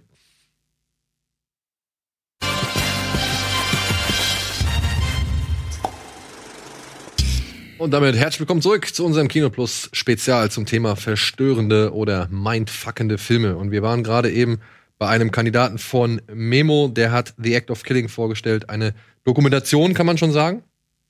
Ja. Ja. Dokumentation, Schrägstrich, Essayfilm. Essayfilm, okay. Aber jetzt muss ich halt einfach mal kurz den, den Anwalt des Teufels spielen. So. Ist es jetzt nicht auch ein bisschen unfair, diesen, diese Dokumentation, die zweifelsfrei großartig ist, verstörend ist und an die Nieren geht, aber ist es nicht ein bisschen unfair, die so gesehen mit jetzt den Filmen auch noch gleichzusetzen, die wir jetzt hier besprechen, weil es ist ja nun mal Geschichte, es ist Tatsache Und es ist jetzt kein fiktionales Werk, so gesehen. Ne? Also es ist jetzt, arbeitet nicht mit den Mitteln des Kinos oder des Films, mit denen jetzt andere Menschen uns versuchen zu verstören, sondern zeigt einfach einfach eine ganz, ganz bittere Geschichte der Menschheit so, ja. Ähm, siehst du das anders oder bin ich da jetzt auf falschem Boden? Naja, ich glaube, wenn, also wenn ich für mich davon ausgehe, dass äh, verstörende Filme ein, ein radikale, eine radikale Idee des Lebens vermitteln, äh, ist auch das für mich eine radikale Idee, die sich sehr, sehr weit von mir weg, ne, irgendwie findet das ganz weit weg statt, aber es sind nichtsdestotrotz Menschen, die das getan haben. Und das Thema ist ja kein, das Ding ist ja, wir wurden ja zum Beispiel, unsere Generation äh, in der Schule, wir, wir haben ja sehr viel Information über den Holocaust. Und äh, wir wissen, wozu maximal der Mensch fähig ist, nämlich einen industriell streng organisierten Massenmord an sechs Millionen Menschen zu verüben. Ähm, dass neben diesen Informationen, die ich habe zu diesem Thema, ein äh, Film über indonesische Geschichte mich immer noch zu verstören vermag, äh, finde ich halt, finde ich krass. Okay, ja, das ist Finde ich krass. Und äh, das muss man dem Film eben anrechnen. Dass, äh, ne, äh, jeder von uns kennt so, was dann mancher Leute so sagen, ja, der Mensch ist ja das schlimmste Tier. Und äh, man könnte das ja, diesen Satz ja auch in eine Schublade ablegen und sagen, okay, der Mensch ist das schlimmste Tier, the worst predator, bla bla bla und zu allem fähig. Ja, und ab jetzt kann mich nichts mehr erschrecken, weil ich habe diese Information. Ähm, so einfach ist es dann nicht, sondern ne, der, der Film liefert quasi wie, wie eine äh, nochmal, äh, er ist wie die Spucke, die ich, die ich ausspucke und mich danach ekel, das nochmal in mich aufzunehmen, obwohl es mein eigener Speichel ist. Und äh, why not? Why not? Es gibt ja jetzt auch nicht so viele Dokus, die einen verstören, finde ich. Da gebe ich dir auch. Also ich gebe dir zum einen den Punkt, dass man jetzt hier die Augen geöffnet bekommt für einen, einen ja, weiteren Genozid, von dem man vielleicht vorher nie was wusste. Und dann halt auch, ja, dass es nicht so wirklich viele Dokus gibt. Ja, ja- vor allem- also vor allem fand ich auch hier die Infos eben so wirklich so krass, dass halt, ähm, dass so viele von diesen Menschen, die damals da beteiligt waren, heute immer noch in solchen Ämtern sitzen. Das alles Ja. völlig normal noch weitertragen Mhm. und, und auch, wie, ja, wie, wie, wie Mimo sagt, stolz drauf sind. Äh, es gibt doch auch eine, ich weiß, wie die heißt, es gibt auch eine Doku, die das Gleiche nochmal beleuchtet, aber mehr aus der Opferperspektive. Look oder? of Silence, ne? Das Ja. der zweite, zweite Film. genau. Ah, okay. Ja, Ja, okay. den habe ich nämlich nicht gesehen. Hast du die Langfassung gesehen, Memo, oder hast du die kürzere Fassung gesehen? Weil ich weiß, den gab's in zwei Fassungen, die Act of Killing. Den gab's mal in 122 Minuten und ich glaube, es gibt noch eine Version in 159 oder sowas. Ich habe die lange Fassung gesehen. ja, ja. Und Ja, die- ist das, entgeht einem essentieller Inhalt, wenn man sich die kürzere Fassung anguckt? Oder reicht das Äh, schon an Gräuel? Es reicht an Ja. Gräuel. Auf jeden Fall. Also für diejenigen, die sich vielleicht dann doch mal an das Werk wagen wollen, Mhm. ne? es gibt halt eine kürzere Fassung. Aber zwei Stunden Grausamkeiten sind halt zwei Stunden Grausamkeiten. Mhm. Oder Das ist interessant, weil dieser zweite Film sollte ja ursprünglich Act of Killing werden. Und er hat ja, er wollte ja einen Film über die Opfer machen, was natürlich für jeden erstmal naheliegender ist, ähm, die Opferperspektive zu erzählen. Aber unglaublich viele Opfer, also die Hinterbliebenen von damals der Opfer, ähm, hatten Angst, äh, vor die Kamera zu treten und zu erzählen. Im Gegensatz zu den Tätern. Mhm. Äh, die nur, nur maximal gewillt waren, eben zu prahlen mit ihren Taten von damals. Ja gut, klar, wenn die Täter ja noch da sind, dann kann ich verstehen, warum die nach die, die Hinterbliebenen dann eben sich nicht outen wollten quasi. Ja. Das ist Wahnsinn. Und, und das Ding ist, so ein Film läuft ja auch Gefahr, nach einer halben Stunde sein Pulver zu verschießen. Dass ne, man irgendwann gecheckt hat, ah, okay, I got it, I got it. Aber es gibt dann zum Beispiel, kurz vor Ende gibt es eine Szene, wo sie in einer dieser Nachinszenierungen ein komplettes Dorf niederbrennen. Mit äh, Schauspielern und Kindern, die dann eben durch die Gegend rennen und um ihr Leben betteln. Und du hast diese Generäle von damals und dann sitzt dann irgendwann so ein fetter Typ halt inmitten von diesen brennenden Häusern und sagt in die Kamera des Dokumentaristen, hier in, in, diesem, ne, in diesem brennenden Ort eine Zwölfjährige zu vergewaltigen, mag für dich die Hölle auf Erden sein, aber für mich ist es das Paradies. Und, äh, und, und das ist halt etwas, wo, wo ich mich frage, wie weit kann eine kollektive gesellschaftliche Gehirnwäsche gehen, dass du so etwas machen kannst? Oder auch noch sowas irgendwie noch. Mit einem Auf, auf, Band. Ja, ohne, in voller Stolz. ohne Hintergedanken. Und das ist halt, das ist halt Wahnsinn. Ja. Ja. Äh, äh, generell, ne, also kollektive Gehirnwäsche, was wir auch gerade in den USA sehen, äh, mit so etwas wie, wie, äh, ich will es eigentlich gar nicht erzählen, weil dann irgendwelche Leute noch googeln oder so, aber wo Leute halt auf, auf irgendwelche Alternate Reality Games reinfallen und, und, und sich in irgendwelche Verschwörungen reinsteigern. Und ähm, also kein, kein Volk, glaube ich, und keine Gesellschaft ist davor gefeilt. Hm. Ja. Mhm. ja. Und das finde ich verstörend. Wie komme ich jetzt von der Härte zu etwas vielleicht nicht ganz so harten, aber ich war überrascht. Ähm, obwohl tatsächlich Gehirnwäsche, Manipulation, vielleicht passt es da doch rein. Aber um mal eine andere Farbe reinzubringen, im wahrsten Sinne des Wortes, hast du Perfect Blue Ja. auf deine Liste gepackt. Ja. Was hat dich an dem so verstört? Ja, ist wirklich, also ne, nach Genozid wird's, Ja, ja. denkt man jetzt, aber, Aber ich muss irgendwo irgendwo muss es weitergehen. Ja. Ähm, nee, Perfect Blue, also ist ja ein Anime. Ähm, was sich da verstört hat, sind verschiedene Facetten und Ebenen, die der Film ja quasi aufmacht. Äh, ich weiß, ich kenn, also du kennst ihn? Satoshi Kon, ja. Ich hab, den hab ich nicht gesehen, leider. Ähm, also es geht, kurz kurz zusammengefasst, es geht halt um äh, ein junges Mädel, die ist ein Pop-Idol. Ne? Also diese Idol-Industrie, ähm, hochstilisierte äh, Girl- oder Boy-Groups, meist Girl-Groups, äh, weil gibt, gibt beides ähm, in, in Japan, J-Pop und äh, sie haben halt eine Girl, äh, Girl Group und möchten halt natürlich die nächsten Big Superstars werden, ne? möchten ähm, weltbekannt werden und reich und berühmt. Und es klappt nicht so richtig, es zündet nicht so richtig. Und äh, die ähm, Hauptprotagonistin beschließt dann, äh, sie steigt aus zusammen mit ihrer ähm, Agentin ähm, und möchte eine Solo-Karriere starten, auf, eigene, auf eine eigene Karriere setzen und selber Schauspielerin möchte werden. Ne? Nee, sie, also sie möchte ja, also sie möchte erst eine Solo-Karriere machen, aber ihr wird dann angeboten, sie könnte in der Serie mitspielen. Also sie möchte erst Musik machen eigentlich, aber Ah. dann wird ihr eine Schauspielkarriere erstmal angeboten und sie kommt in eine neue Serie rein, die gerade gedreht wird. Ähm, so, und dann äh, merkt sie halt ganz schnell, okay, erstmal, ah, das Filmbusiness funktioniert doch ein bisschen anders als das Musikbusiness, kommt da sehr schwer rein, herrscht ein anderer Ton und so weiter. Dann kommt dann noch dazu, ähm, dass ihr einige der ähm, ja, Fans dieser, dieser Girl Group es ihr sehr übel nehmen, dass sie die verlassen hat, weil da ja sehr viele Fanatiker auch hinterstehen hinter solchen Idol Groups. Die kriegt dann eben Drohbriefe, es wird auch eine Briefbombe geschickt an diese Filmfirma, die dann da auch hochgeht und so weiter. Also es ist schon alles der Anfang schon des Films für eigentlich im Grunde. Damit, geht, damit geht's erstmal rein. Und dann kommen nämlich nach und nach so eben dazu, denn A, sie kriegt dann noch einen Stalker, der sie scheinbar ähm, auf Schritt und Tritt verfolgt und sie findet im Internet einen Blog, auf der ihr gesamtes Leben quasi Tag für Tag dokumentiert ist und da auch Sachen drin stehen, die eigentlich nur sie wissen kann. Und er ist quasi geschrieben aus ihrer Perspektive, als ob sie das auch selber schreibt. Also die Leute, die Leute im Netz, ihre Fans denken, der Blog ist von ihr, aber den schreibt sie gar nicht selbst. Und sie liest den aber selber so tagtäglich, so, oh, was ist denn Neues auf meinem Blog, obwohl es gar nicht ihrer ist. So. Und all das führt dazu, dass du ihre nach und nach, also ihr Leben gerät aus den Fugen durch diese ganzen Ereignisse. Es, es klappt alles nicht so, wie sie, wie sie will. Die Girl Group ohne sie wird dann nämlich doch erfolgreich, geht doch durch die Decke, nachdem sie raus ist. Das nagt an ihr. Diese Filmkarriere kommt nicht so richtig in Gang, das nagt an ihr dann der Stalker. Und all das wirkt halt auf sie ein. Es ist halt wirklich ein junges Mädel noch. Und ähm, ja, zermürbt sie nach und nach und es verschieben sich dann halt langsam so ein bisschen so, sie versteigert sich überall rein, sie vertraut keinem mehr wegen diesem, diesem Stalker, der sie da äh, äh, verfolgt. Und auch diesen, diesem Blog natürlich, sie traut nicht mehr wirklich Leuten, alles verschiebt sich, Realität und Wahrnehmung bei ihr vermischen sich. Und dann wird daraus nachher richtig so ein, richtig so ein surrealer Thriller. Und diese verschiedenen Ebenen, einmal dieses, diese, ähm, diese Pop-Idol-Welt, diese Kultur, die so, die da aufgerissen, angerissen wird, ähm, ist einmal sehr, einfach sowieso eine sehr, sehr, einfach eine sehr eigene Welt. Da muss man ja auch erstmal hintersteigen. Ne? Das ist ja, da gelten ja ganz eigene Regeln. So, das macht er so ein bisschen auf. Dann dieser Killer-Aspekt, dann dieser Stalking-Aspekt dahinter. Dieses ein junges Mädel, die den großen Traum hat, ne, wie sie da lange dran zerbricht. Dieses, äh, da kurz steht sie auf der Bühne und wird von allen, also nicht von, nicht von allen, da will sie ja hin, aber von einigen Leuten sehr gefeiert. Und danach ist sie plötzlich niemand und, und ja, geht, droht daran zu zerbrechen, nicht das zu schaffen, was sie sich vorgenommen hat. Und dann kommt eben noch dieser Thriller und nachher noch Crime, Gewaltaspekt noch rein mit diesem Stalker und so weiter.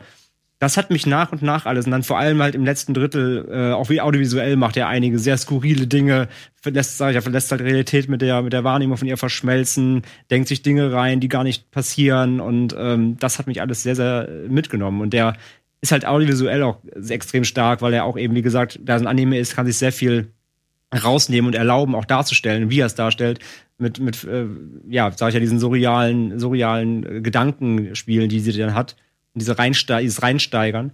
Ähm, ich finde, der hat einige sehr, sehr krasse Momente. Allein die Story allein an sich, wie sie verläuft, hat mich nachhaltig da echt gut mitgenommen. So, den habe ich echt auch noch eine einige Zeit dann auch ge- nachgegrübelt. So. Ich denke aber auch, der Film ist an sich, nimmt er sich sehr ernst. Beziehungsweise Ja, total. bleibt nicht auf, also ist nicht von vornherein eher irgendwie quatschig angelegt oder sonst irgendwas oder überdreht. Mhm. Nicht. Nee. Sondern ich glaube, der gewinnt dadurch, dass der halt am Anfang tatsächlich auch wie so ein Hitchcock-Film wirkt. So. Also der, also der ist, obwohl es jetzt diese Pop-Welt ist und so, da kommen aber nicht irgendwie da verzichtet Satoshi Kon auch so auf diese, diese japanischen Spielereien, Mhm. mit irgendwelchen Tränen, die so Ja, groß sind mhm. oder keine Nee, der, Ahnung. der ist wirklich, also der ist, der ist ein, das ist ein erwachsener Anime, durch und durch. Ja. Da steckt nichts drin von irgendwelcher ähm, dieser, dieser Kinky-Pop-Geschichten oder, oder Pinkies. Also da ist gar kein, da ist dieses, dieses, ähm, dieses auch das Spiel mit den weiblichen Charakteren wird ja nicht sexualisiert in der Richtung. Also es gibt sexuelle Elemente, es gibt auch, es gibt auch Vergewaltigungen in dem Film, äh, versuchte und, und ja, fast durchgeführte. Also der hatte auch sehr harte Szenen. Aber ich sag ja, der, der, der spielt das alles nicht runter auf diese, auf diese Pinky-Kinky-Ebene, die ähm, äh, gern mal bei so Ecki-Animes dann äh, gerne benutzt werden. Auch gerade wenn es um solche dann, wie gesagt, klar, leicht bekleidete Pop-Idol-Mädchen geht. Aber das zieht er, das zieht er eben nicht durch. Der macht das wirklich auf einer ganz, ganz, ähm, ja, nüchtern. nüchternen Ebene, genau. Und das äh, finde ich äh, verstärkt das auch alles noch. Und wie gesagt, der der ist wie so eine wie so eine Abwärtsspirale. Der geht sich immer weiter rein, so bis zum Ende. Und das hat mich schon echt ziemlich. Damals beim ersten Mal war ich echt danach ziemlich platt. Ne? Ja. Hast du den gesehen, Memo? Ja, ich, ich liebe Anime. Aber liebst du auch den Film? Sehr. Sehr. Also ich mag, ich mag alles von Satoshi Kon. Es ist ganz lustig. Ich, ich produziere gerade einen, einen Kinofilm, ähm, der, also wir sind jetzt in der, in der quasi in der Vorbereitungszeit, äh, der so ein bisschen angelehnt ist tatsächlich an Perfect Blue. Also der Filmemacher Hm. Till Kleinert ist großer Fan dieses Films. Und wir versuchen dann immer den möglichen Finanziers von den Filmförderanstalten ein wenig diese Filme auch zu beschreiben, weil er eigentlich genau das tut, was auch wir vorhaben. Aber keiner kennt diesen Film. Aber es ist sicherlich eines, würde ich jetzt realistisch sagen, schon eines so der, der großen Meisterwerke der, der Anime-Kultur. Also vor Ja. allem, was eben die Kino-Langfilme betrifft. Ja, Ja. gehe ich komplett mit. Ja. Absolut. Ja. Nachholen. Klang auch super halt interessant. so, äh, erzählt es ist, halt- er hat halt wirklich was so von Hitchcock fürs 20. Jahrhundert, finde ich. Also, oder für die 90er, für die 90er Jahre. Findest du, 20. findest du, dass verstörend ja ein richtiges Adjektiv ist, das man bei diesem Film benutzen kann? Äh, Verstörend weiß ich nicht, aber ähm, das muss ja jeder für sich entscheiden. Ne? Ähm, ich fand ihn nicht verstörend, ich fand ihn interessant und, und aber also er, ich, ganz ehrlich, ich fand ihn als Frau verstörend, weil wie als Mann ist man ja eher selten mit mit äh, möglichem Stalking konfrontiert, sage ich mal, oder dem Potenzial eine Stalkerin zu haben. Aber Frauen passiert das Ja, ja ich glaube, da haben gerade Influencer andere heutzutage. Ja, ich, ich weiß, ich, ich habe ja einen äh, YouTube-Comedy-Kanal, der ziemlich durch die Decke gegangen ist und es ging mir dann auch schon mal durch den Kopf, ob, ob da nicht jemand irgendwie stalken könnte oder so, aber es ist zum Glück noch nicht passiert. Ja, falls doch, kannst du ja eine Perfect Blue Doku drüber machen. Quasi. Aber findest, Oder einen du, eigenen Blog drüber schreiben. findest du den oder Paprika dann eher verstörend? Also ich meine, findest du Paprika eher verstörender? Oh, ich glaube, ich finde Paprika verstörender.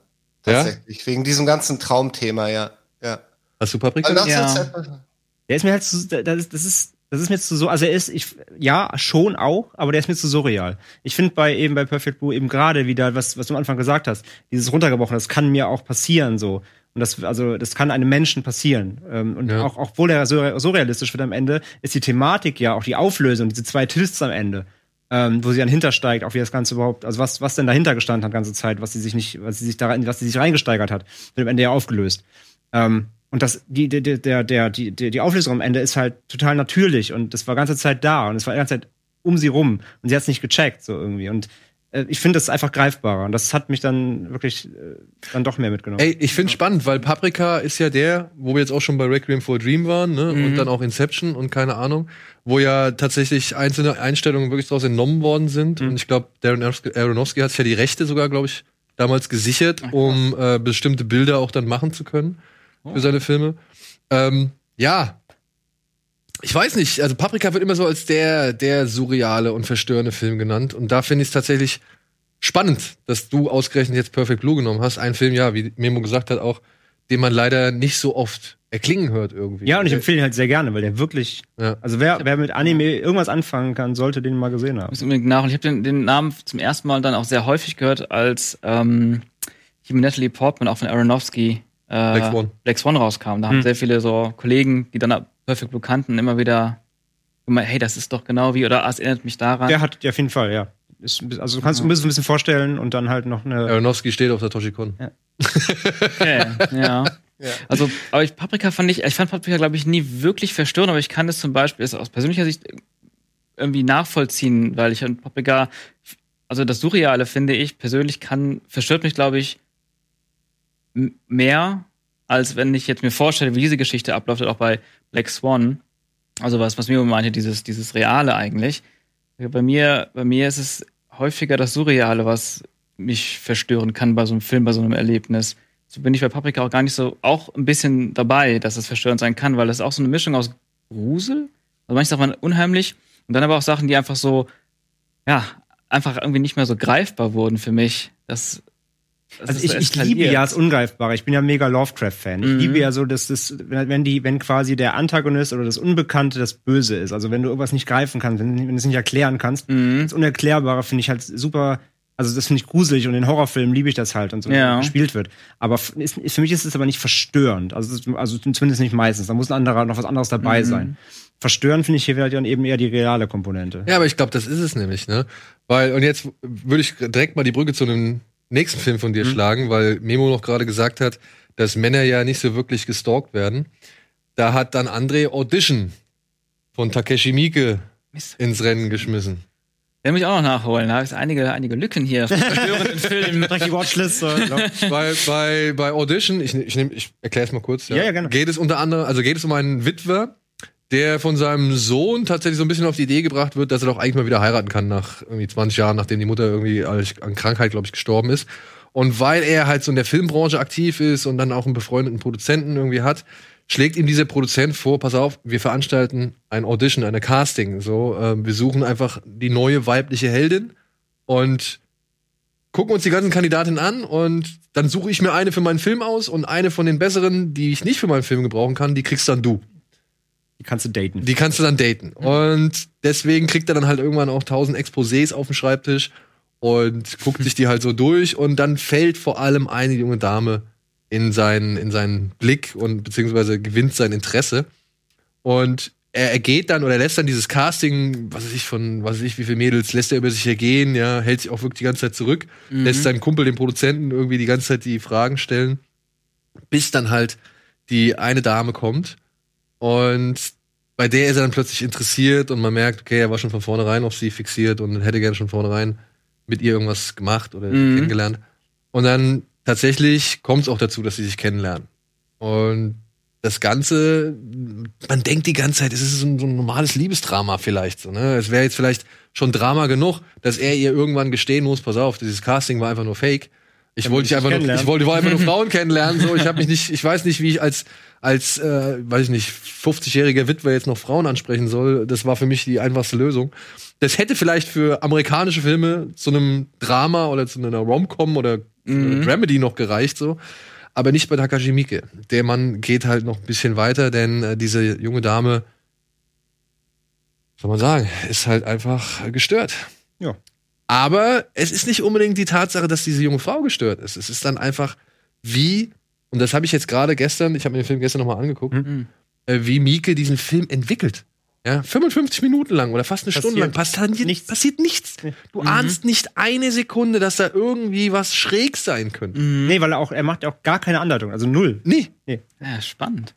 Aber, und dann irgendwann turnt sich das. Und dann kommt eine Szene, da habe ich gestern nochmal gedacht, Junge, Junge, das habe ich zwar schon vor keine Ahnung wie vielen Jahren gesehen, aber das hat mir echt die Schuhe ausgezogen, ja? wo halt eine Person in eine Schüssel erbricht und diese Schüssel dann einer anderen Person hinstellt, die halt sehr entstellt ist und sehr malträtiert wurde und die dann halt bereitwillig diese Kotze auffrisst, so, ja, und das, boah, es ist halt einfach, Äh, Handspucken, ne? ja, das ist das Ding. Aber diese Kotze, diese Kotze ist dieser eine Schritt mehr. Ja, Ja. dieser Kotz, das ist also Bad Taste. Ja. Kotzen sie ja auch die ganze Zeit in diese Schüssel und saufen Ja. drauf. So, das ist, das ist lustig. Ja, ich wollte gerade sagen, oder der, der, dann rülpst die dabei noch und das genau. ist, ne, das kriegt und, halt der, dann, und der Mensch, der einzige Mensch, der dabei ist, findet sogar noch lecker und will noch einen Nachschlag so, ja. Aber hier mit, also wirklich, das kommt so aus dem Nichts raus, ja. Das kommt so wirklich und die Tonalität hier ist halt auch einfach komplett auf dem Boden und ernst und da Ja. ist kein Augenzwinkern, nicht mit einer Sekunde. Halt. Nicht mit einer Sekunde. Aber trotzdem, ne, da gibt's die, da- das sind so manche Sachen, wo ich gedacht habe, okay, Mieke, gehst jetzt hier Lynch? Also gehst du den vollen Lynch?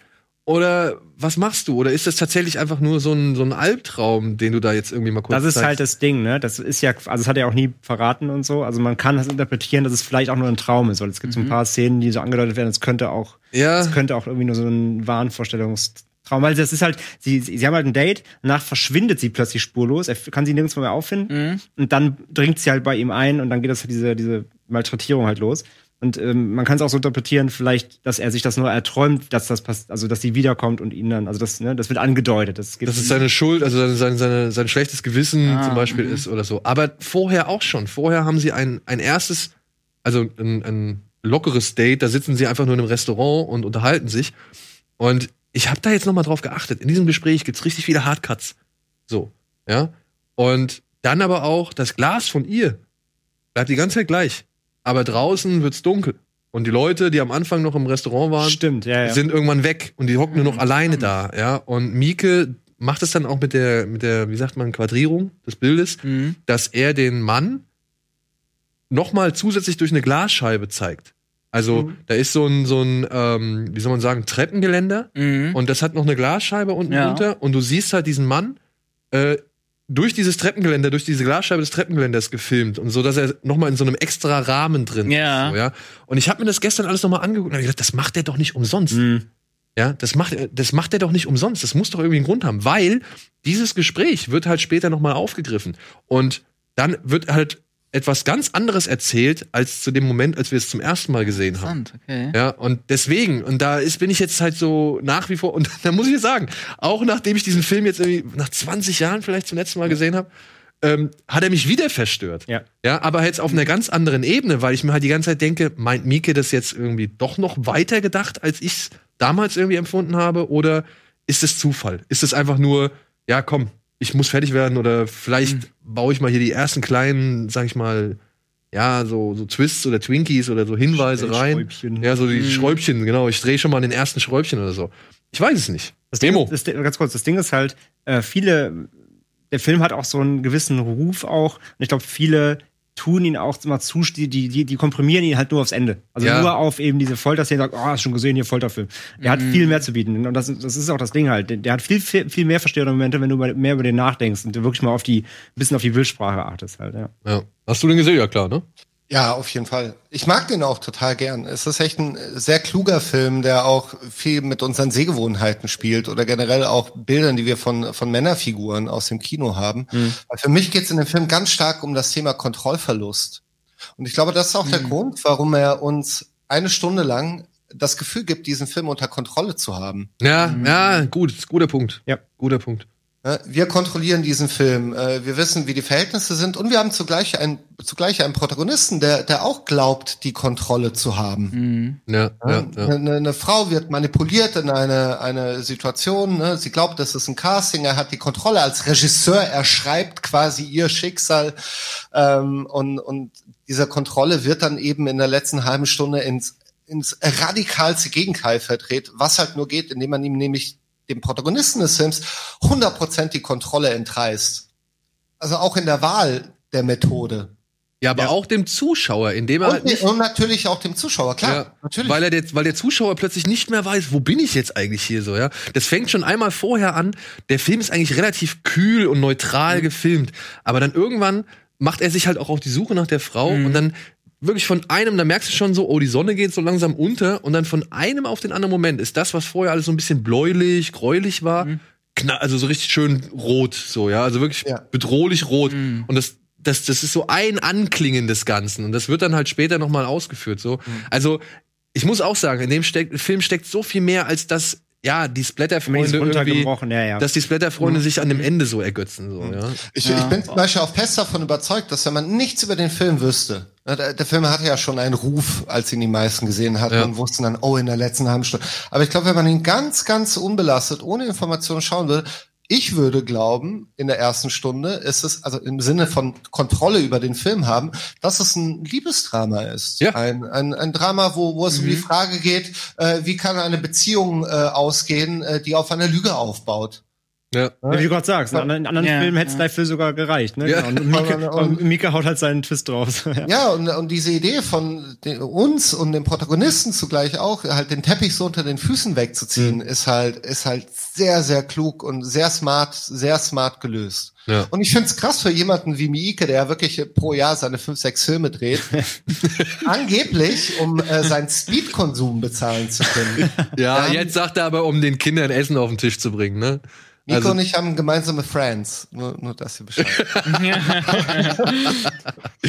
Gut. Aber, nee, so überlegt, so einen wohlüberlegten und konstruierten Film zu machen als Vielfilmer, finde ich, finde ich sehr, sehr beeindruckend. Ja, vor allem, wenn man bedenkt, dass zum Beispiel sowas wie Itchy the Killer kann man ja auch irgendwie verstörend bezeichnen, aber da funktioniert es fast nur über die Den Grafik. habe ich nämlich, genau, den habe ich nämlich nicht gewählt, weil der halt wirklich nur, ne? Ja. Nur gib ihm und, und Blut und, und äh, Gekröse. Und da hat eben Audition Der ist- genau, der ist diese, ja auf andere Ebene nochmal. deutlich intelligenter Ja. und ich würde sagen, mit neben 13 Assassins der, der einer der besten Filme, die Mieke jemals gemacht hat. Mhm. Oder? Hä? Stimmst du mir zu? Ja? Gut. Gut. Mika ist das halt immer ein bisschen schwierig, weil er eben einfach drei Millionen Filme gemacht hat und du Eben. kennst die Hälfte wahrscheinlich noch nicht mal was zum gehört hast. Naja, aber sobald du mal Zebraman gesehen hast, dann. oh, ist es Zebraman? Nee, Full Metal Yakuza, Und. ISO, Ja, ISO, okay. der ist halt auch Aber ich muss jetzt auch sagen, nach Audition ähm, hat auch noch mal Gozo bei mir so ein bisschen verloren. Weil ich finde, Gozo ist fast das gleiche wie Audition. Mhm. Ja, also du, du guckst die ganze Zeit diesen, was ist er, Gangster, glaube ich, oder? Guckst du zu.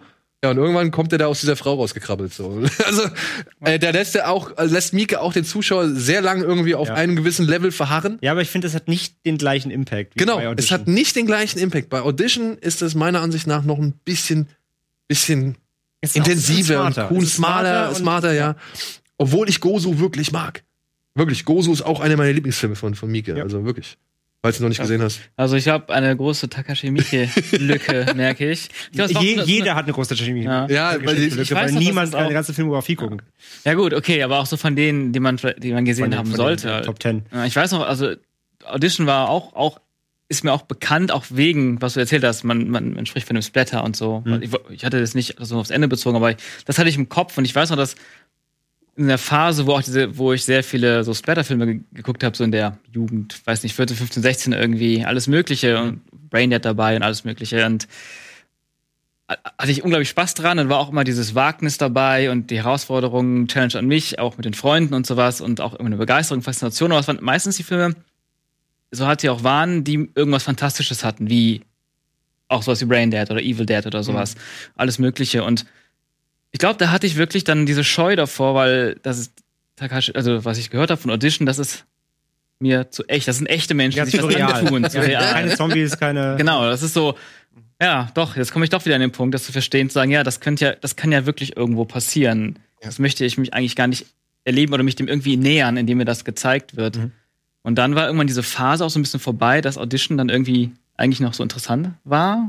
Und dann habe ich es nicht mehr nachgeholt. Ich meine, du sagst, wie alt ist er? 20 Jahre alt oder so? Aber wahrscheinlich, wenn du ihn jetzt siehst, wirst du ihn halt mehr ehren, als wenn du ihn halt Bestimmt, mit, als wenn du ihn mit bestimmt. 14 gesehen hättest, weil dann wäre er wahrscheinlich in deinem euphorischen Gekröse Ja. äh, Ja. Jahren wäre er untergegangen. Da speichere ich den ab nur als, boah, das war schon ekelhaft. Das meine ich halt. Ja. Und so, und den Ruf hat er ja gerade in diesem, in diesem Genre-Kosmos, Horrorfilm, Ja. Freunde-Kosmos hat er den halt leider. Und das ist, er, ist Unrecht, ja. Mhm.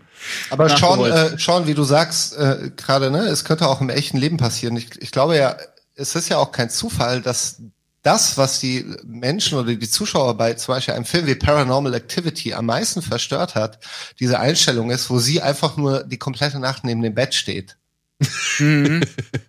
Gar nicht so sehr der, der Hokuspokus und ne, Boogie-Kram und sowas, sondern, sondern das, was, was man sich durchaus irgendwie vorstellt. Wenn es Ja, so, wenn es so durch ja. Schlafwandeln ist oder so, aber das Ja, hat so, genau, eine, das ja. hat so erst was Greifbares. Ja, gebe ich, ja. geb ich recht, ja. ja. Ja, da, da muss ich auch direkt an eine Szene an, wieder äh, aus David Lynch Lost Highway denken. Ja, warte, warte, warte. Okay, okay, Den haben wir okay. Wir Genau, gehen einmal in die Werbung, weil dann machen wir direkt nach, dem, nach der Werbung mit dem Schwergewicht weiter. Okay, okay.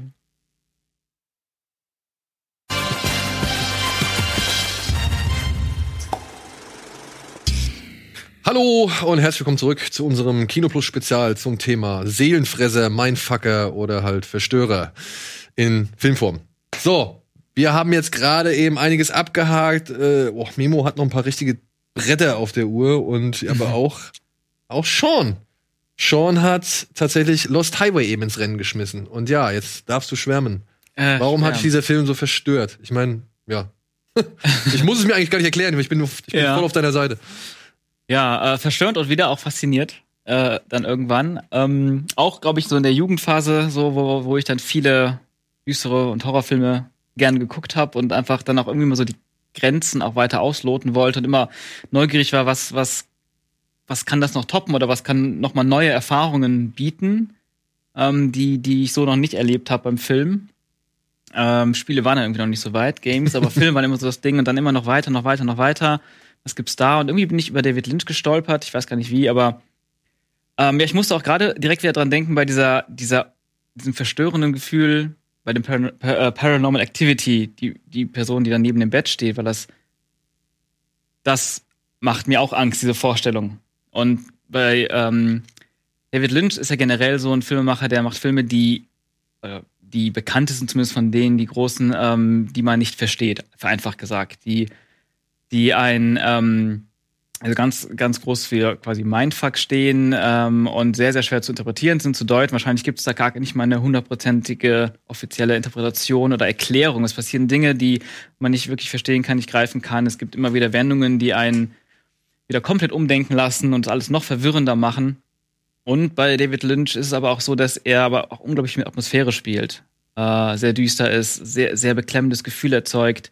Und immer hatte ich zumindest immer das Gefühl, irgendwas ist da, irgendwas stimmt da nicht in der Bildästhetik, in, in den Sounds, mit denen er spielt.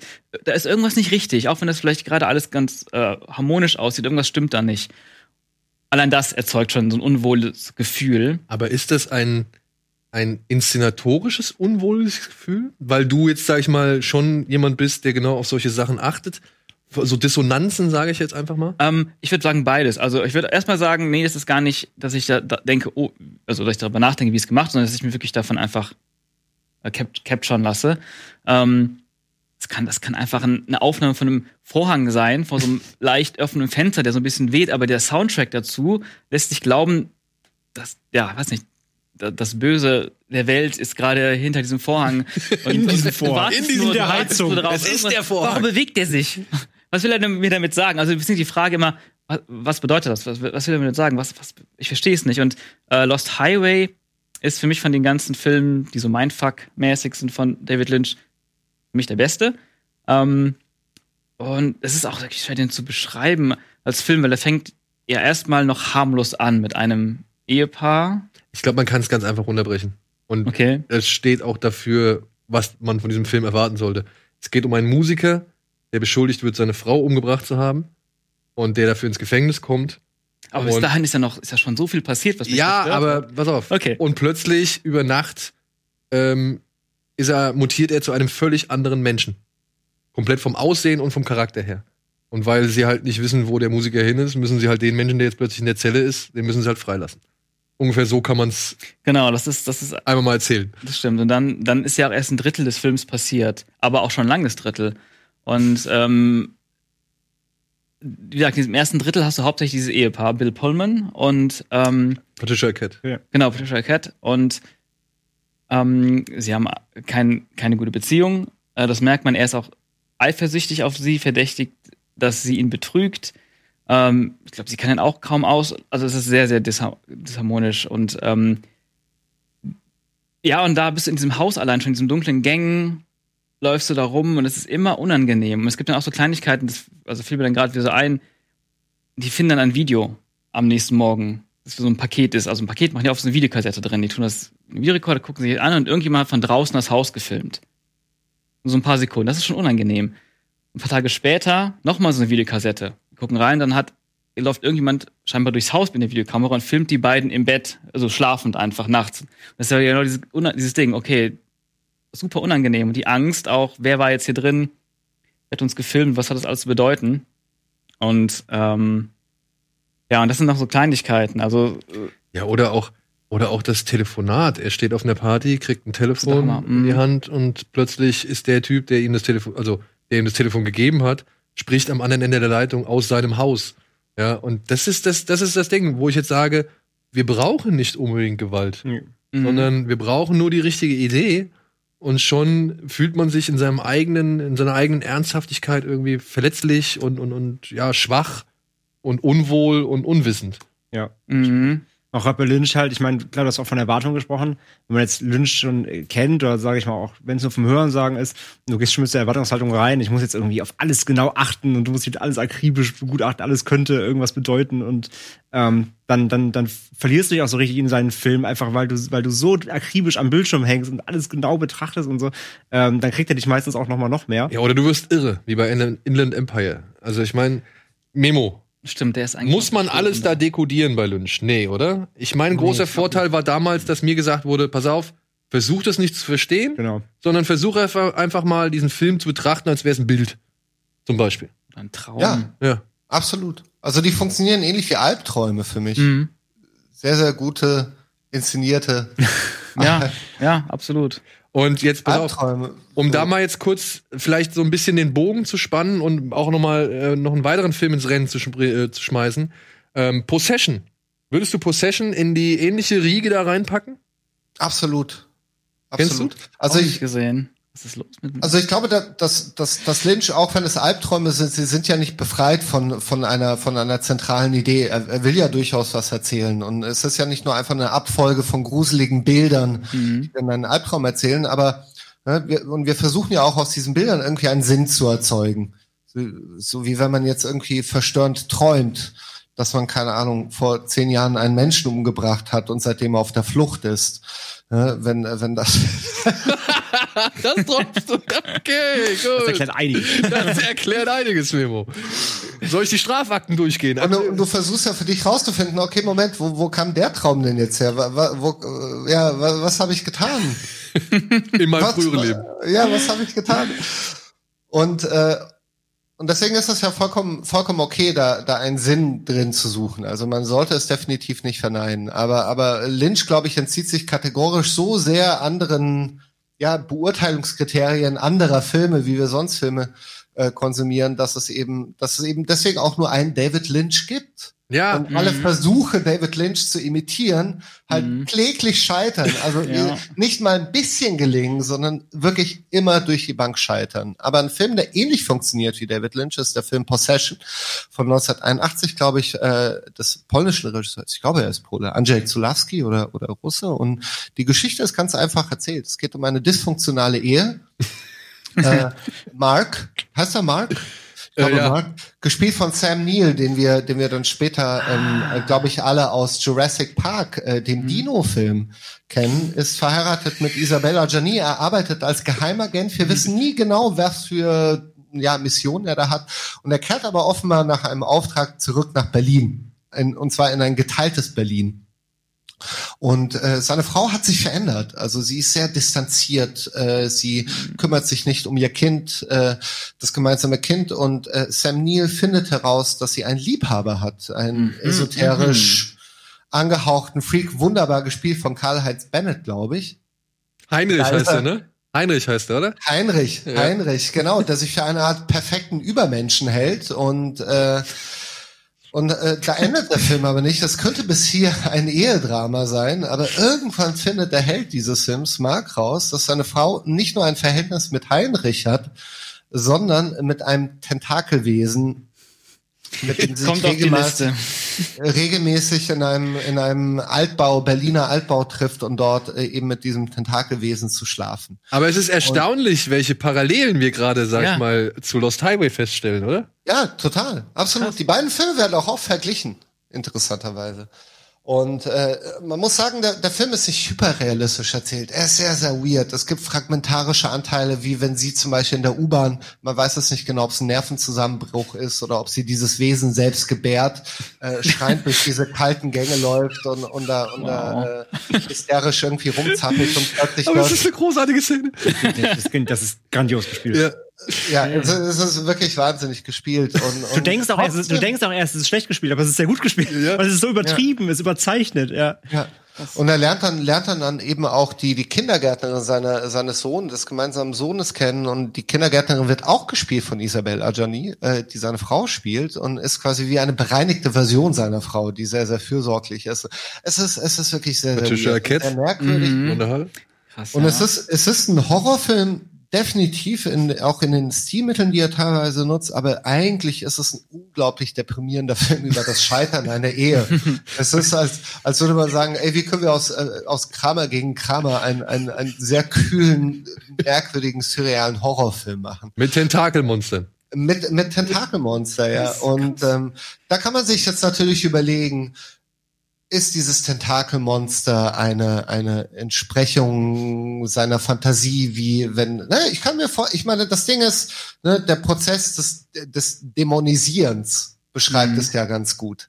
Ne? Wenn du rausfindest, deine Partnerin betrügt dich, dann wirst du diesen, erstmal diese, diesen Menschen, den du vielleicht gar nicht kennst, ja, wirst du erst dann dämonisieren. Das ist dein Feind. Und dein Feind muss besiegt werden.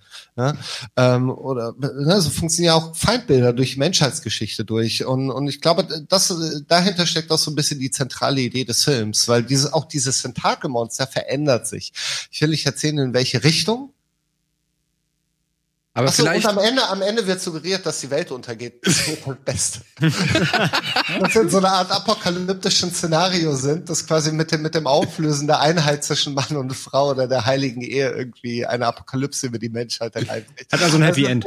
Sehr, sehr, sehr, sehr, sehr weird. Aber ähm, ja, in dieser, in diesem merkwürdigen Spannungsfeld zwischen Genre Horror, äh, irgendwie Urinstinkt, Sexualität, gescheiterte Ehe, äh, Menschen, die sich distanziert haben, ist es kein Zufall, dass der Film in einer getrennten Stadt spielt. Ähm, hm. Entwickelt er so eine unglaublich verstörende Sogkraft, die ich heute als verstörende empfinde, jetzt wo ich verheiratet bin und eine Affäre mit einem Tentakelwesen. als, als, äh, als junger Mensch. Ja, muss ich auch sagen. Ich jetzt, ich habe den Film letztes Jahr in Sieges gesehen, in Anwesenheit von Sam Neill, oh. der noch so ein bisschen was erzählt hat.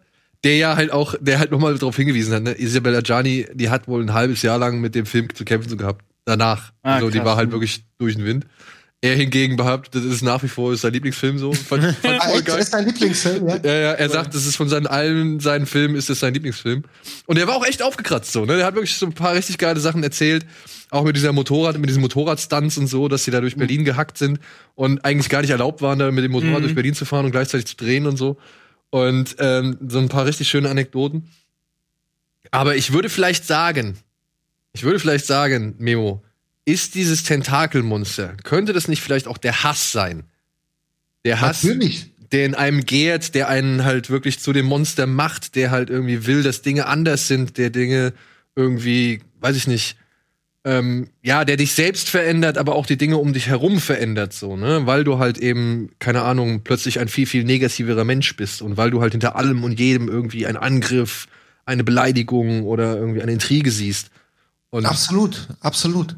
Ne, also vor allem in Hinsicht auch auf das Ende, worauf es hinausläuft mit diesem Tentakelwesen.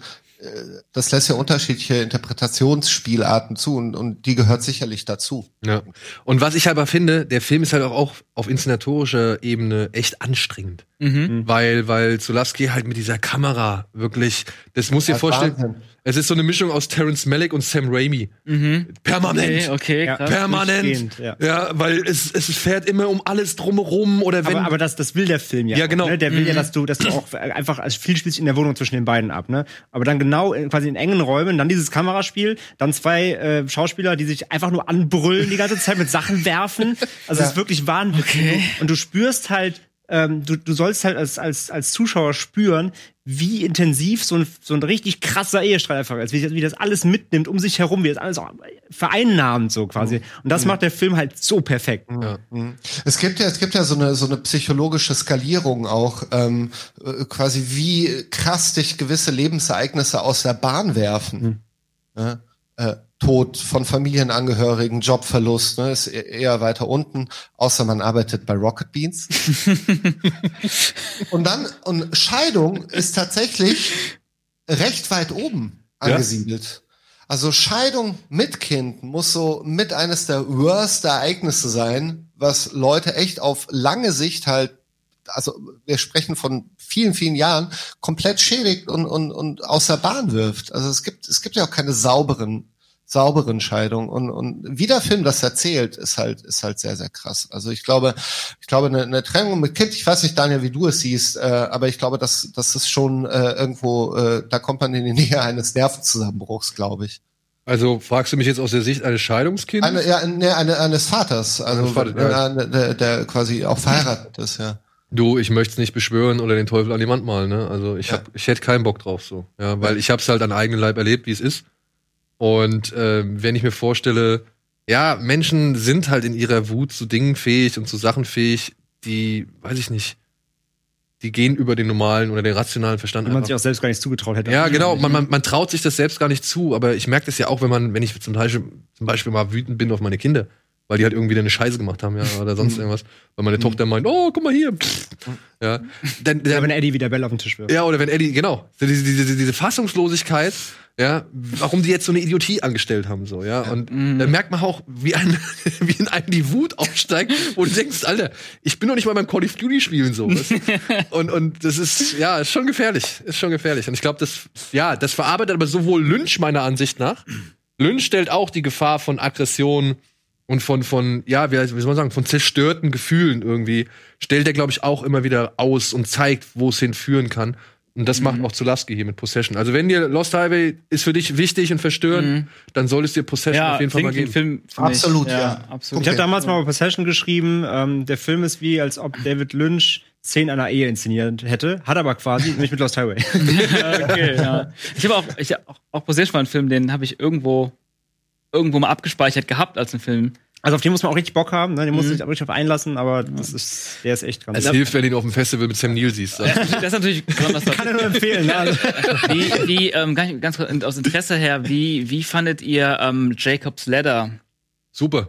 Liebe ich. Cool. Liebe ich. Ja, Mag cool, ja. cool. Ja. Den, den mag ich auch sehr Ja, gerne. auch, ey, auch ein wirklich schöner, verstörender Mindfuck. Passt auch hier rein. Passt hier auch rein, rein, finde ich ja. super. Ja. Ich finde auch schade, dass der tatsächlich so ein bisschen auch in der Versenkung verschwunden ist. Es ja. kam jetzt gerade ein neues Mediabook mit neuen Abtastungen. Sehr schönes Bild. Okay, Oh. cool. Dann äh, werde ich mir die ziehen. Weil ich muss sagen, dieses, also dieser gesamte Endabschnitt von diesem Im, Film. Im Krankenhaus, ne? Ja, ja.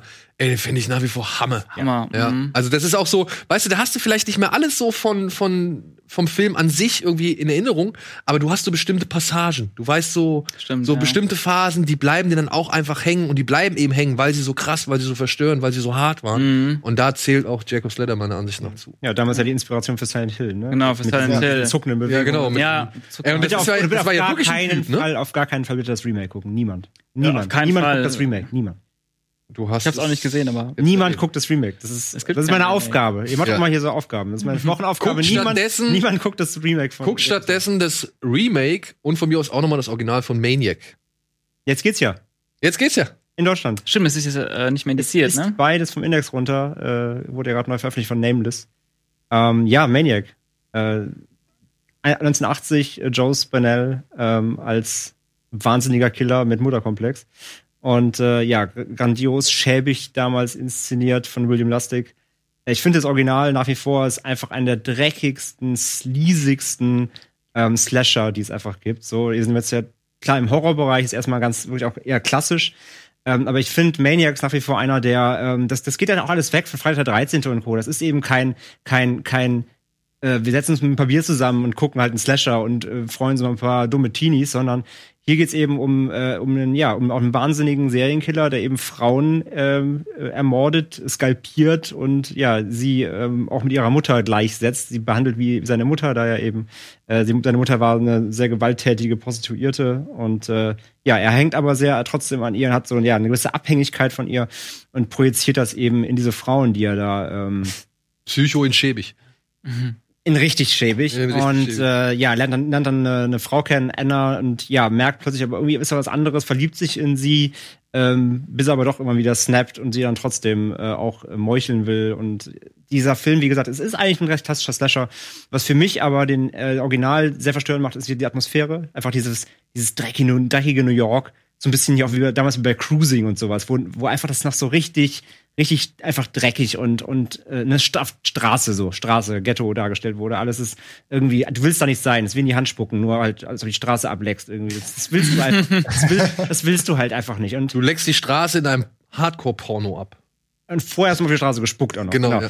Und das, das vereint halt Maniacs Original, finde ich. Und das macht, der, das macht ihn zu einem einfach äh, einfach einem e einfach er ist eklig, er ist, er ist schmierig. Du findest, du findest alle, also du findest gerade vor allem auch ihn, äh, Joss Bernell selbst ist einfach so eine eklige Figur. Du, du willst diesen Menschen niemals begegnen, nicht mal auf 200 Meter Entfernung. Und natürlich auch einfach die, die, die gezeigte Gewalt ist sehr extrem, der ist einfach sehr explizit. Äh, mit den damals den FX von Tom Savini, der ja auch mitspielt selbst im Der sich aber von dem Film distanziert Ja. hat, weil der Film Mhm. halt so in die Kritik geraten ist, dass er irgendwann gesagt hat, ja, okay, War ich nicht. ich werde zwar erschossen im Film, aber ich bin ähm, ähm, und ja, ja und, und übergreifend zum, zum Remake, das auch sehr, sehr gut ist, ähm, von Frank Calfoun, ist nicht von Alexandre Aujar, wie viele immer denken, das hat, der hat ja nur produziert. er hat so Ähm, aber trotzdem ist eines der gelungensten Horror-Remakes, finde ich, mit ähm, Elijah Wood. Elijah Wood in der Hauptrolle als Killer hier. Und was ich bei dem Remake, der ist halt vom Look, ne, der ist ein bisschen natürlich, das sieht alles besser aus, ein bisschen, ein bisschen ge ge Moderne. geleckter äh, zwar, aber was finde ich, was das Remake so gut macht und in dem Sinne auch hier verstörend ist, finde ich, dass er da eben die, wie bei ähm, End of the Void, die POV-Sicht gewählt hat von ihm als Killer und wo du steckst quasi in ihm, du bist der, du bist Elijah Wood, du siehst Und er durch seine zieht's, Augen. er zieht's echt konsequent durch. Er ist so bastardhart. Also wirklich, das ist, und also wie er das aber auch hier eben, die, die Intensität des Films, der, der, äh, Elijah Wood macht auch fantastisch, finde ich. Er hat das super gespielt, diese, diese Kälte, die er darüber bringt, das ist einfach richtig abartig und ich fand beide Filme, ich, als, wie gesagt, als Slasher beide, ähm, absolute Speerspitze mit noch, wenn es wirklich darum geht, ernsthaften Slasher zu verkaufen und keinen, wie Funsplatter, Funslasher, äh, keine Ikone, keine Horror-Ikone, den du, den du noch nachfieberst, wenn du ihm eine Figur ins Regal stellst. Von, von, von ihm möchte ich mir keine Figur nach Hause stellen, äh, sondern er ist einfach ein verabscheuenswürdiger Killer. Und wie es halt dargestellt wird in beiden Filmen, bei, wie im Original mit der Atmosphäre mehr, im, im, im Remake mit der, mit der, mit der Kamera, finde ich beide immer noch bahnbrechend verstörend. Ja, also dafür, dass es, und ich glaube, das ist so dass auch das Ding, was wir jetzt schon hier auch mehrfach rausgearbeitet haben. Es kommt auf die Ernsthaftigkeit und die, die, ja, das, das geerdete Gefühl, glaube ich, an in diesen Filmen, was sie versuchen Mhm. zu erzeugen, weil so ein, auch so ein Possession, ne, der wirkt ja halt schon wie damals Berlin einfach komplett normal und realitätsnah abgefilmt, so, ne? Ja, Ja. Schaltstadt. Genau. Und, und Lost Highway. Der, der hat ja, der hat ja auch bis dann eben, bis das Tentakelwesen aufwacht, hat er auch keine Überhöhung. Der ist ja erstmal nur ein sehr, Ja. zwar sehr abstrakt, und sehr, Ein wirrer sehr, Film. sehr wirr, aber Ja. er hat ja keine Überhöhung bis dann zum Ende Genau. erstmal hin. Lost Highway beginnt natürlich schon ein bisschen merkwürdig so, aber das ist halt dann dieses, hä, warum steht der Typ jetzt an der Gegensprechanlage, der eben noch da geklingelt hat so? Und dann hast du natürlich schon direkt die Fragezeichen, aber es ist trotzdem noch irgendwie eine Welt, die greifbarer wirkt als so viele andere Welten. Zumindest ganz am Anfang. Dann trifft man immer mehr in das Genau. Wenn nachher der Mystery ab. Man kommt und dann anfängst, diese Aber Parallelwelten so es ist trotzdem, ne, aber es, ja, es ist in seiner Art der Inszenierung oder in Präsentation, sag ich mal, immer noch einer gewissen Ernsthaftigkeit Absolut, verpflichtet. Genauso wie es dann jetzt, weiß ich nicht, zum Beispiel einer auch der Exorzist war. Der Exorzist funktioniert ja eigentlich so gut, weil das ja alles so real und so normal wirkt, so, ja, und weil es halt Leute sind, die das halt ernst nehmen und nicht in, ja, weiß ich nicht, Nightmare on Elm Street Manier irgendwie nur darauf warten, dass jetzt ihre große Stunde im Drehbuch gekommen ist. So, ne? ähm, und das, glaube ich, ist das Thema, weil es verstört uns, glaube ich, immer dann am meisten oder am besten, wenn wir die Greifbarkeit einfach trotz allem noch haben. Also wenn da irgendwo ein greifbarer Kern ist, der, der, oder der, der, weiß ich nicht, nachvollziehbare Kern oder der, der Kern, den wir selbst auf unser Leben übertragen könnten. Ja, und dazu eben, wie gesagt, die Ernsthaftigkeit. Ich glaub, ich, weil mir fällt jetzt auch kein Film, mir jetzt kein Film einfallen, der irgendwie eine überhöhte Komponente hat, vielleicht sogar eine lustige, wo ich dann sagen würde, der wird mich verstören. Weil wenn du im Film was hast, was dich halt irgendwie rausreißt, was dich dann irgendwie, was, was dich runterholt oder beziehungsweise wieder rauszieht ein bisschen aus dem Loch, in das du ganz reingefallen bist, dann funktioniert das irgendwie nicht mehr. Deswegen alle Filme, die wir doch gesprochen haben, hatten, haben ja einen wirklich einen kom- komplett ernsten Kern. Die haben keine, keine, kein Relief, der Ja. dich irgendwie da rauszieht. Ja, wobei, ich weiß nicht, bei, bei Lost Highway hat man ja auch diesen krassen Das tonalen- ist aber das Skurrile von Lynch. Das ist aber, finde ich, keine Überhöhung. Weil trotzdem, Ja, okay. ich finde, trotz der Skurrilität bei Lynch bleibt der trotzdem immer sehr ernst. Es ist, es ist, Selbst also, diese, selbst diese Szene, wenn, wie heißt der, Robert Scotcher oder so, der, der, dieser Gangsterboss, Vic Laurent. Genau, der, der den Typ, der ihm zu dicht auf die Stoßstange Ja, fährt, genau, aus dem Auto zum zieht. So, da habe ich am Anfang gelacht. So, Mhm. und dann dachte ich mir, okay, jetzt aber, und dann spielt es Lynch aber trotzdem so lange aus, ja, dass es Mhm. halt nicht mehr lustig ist. Ja, stimmt, stimmt, dass Ja. es richtig unangenehm wird, ja. Also ich finde bei Lynch auch, dass der, der, klar, der hat auch, selbst in Twin Peaks, das ist ja so skurril überdreht, Ja. wo teilweise auch ein, mal ein Lächeln dir entlockt, aber trotzdem doch, bleibt doch. das Ganze auf so einer Ebene, wo du immer denkst, nee, das ist, das ist nicht zum Lachen eigentlich. Das ist schon alles sehr, sehr ernst bei ihm. Nicht, bei Twin Peaks will ich es nicht unbedingt so unterschreiben. Ich hab Bei Twin Peaks sicherlich mehr als in seinen Filmen, der, dieser, dieser Relief-Aspekt so ein bisschen. Aber die, die, diese Grundebene finde ich bei Lynch. Er zieht dich immer wieder zurück. Er, er führt dich immer wieder dahin, dass du dann doch eben verstört bist auf einer sehr also auf einer sehr soliden Ebene, ohne dass du dir jetzt irgendwie denkst, also ist ja alles gute Unterhaltung hier irgendwie. Ja, Spätestens, wenn irgendeiner wieder Maispampe in seine Hand spuckt. Da wären wir wieder beim Thema, ne? ähm, pass auf, wir haben nicht mehr allzu viel Zeit, aber ich muss halt noch auf einen Film müssen wir halt noch zu sprechen kommen, denn der erscheint jetzt demnächst auch als Blu-ray, beziehungsweise kommt sogar noch mal ins Kino. Und das ist auch ein Erlebnis, das kann man nicht wirklich empfehlen, aber man sollte es vielleicht schon mal mitgenommen haben, denn es ist tatsächlich jetzt in einer doch in einer Qualität Qualität möglich, die man halt vorher noch nicht irgendwie zu sehen bekommen. Das ist äh, Memos ganz äh, weit oben stehen der Film Komm und Sie. Ein Kriegsfilm von, wie heißt der Regisseur? Emil L.M. Klimov. Alan Klimov, Entschuldigung, nicht Alan, äh, Emil. Alan Klimov, das ist der letzte, sein letzter Film. Das Ja? weiß ich nicht. Ich habe ich hab sonst keinen einzigen Film von ihm gesehen. Es ist der einzige, den ich gesehen habe, von 1985. Und ich hab, soll ich loslegen oder? Leg was? los, leg los. Ach so, okay, sorry. Ähm, es ist äh, Kriegsfilme gibt es viele. Kriegsfilme haben oft das Problem, dass sie eigentlich im, im tiefsten Herzen Abenteuerfilme sind. Äh, Menschen werden irgendwo hingeschickt mit einer Mission. Ähm, auf dem Weg zu diesem, zur Erledigung der Mission passieren alle möglichen Sachen. Man wird beschossen, man muss kämpfen, ähm, zu Land, zu Luft und Wasser, aber am Ende gewinnt man in der Regel und hat dafür vielleicht einen Preis gezahlt. Und äh, kommen Sie äh, ja, hat einen anderen Ansatz. Es geht um einen jungen Mann im Jahr 1942, 43, der unbedingt, er ist Russe, will unbedingt in den Krieg gegen die Deutschen ziehen. Und äh, seine Mutter ist dagegen. Sie sagt, nein, mein Junge, nein, mein Junge, bleib hier.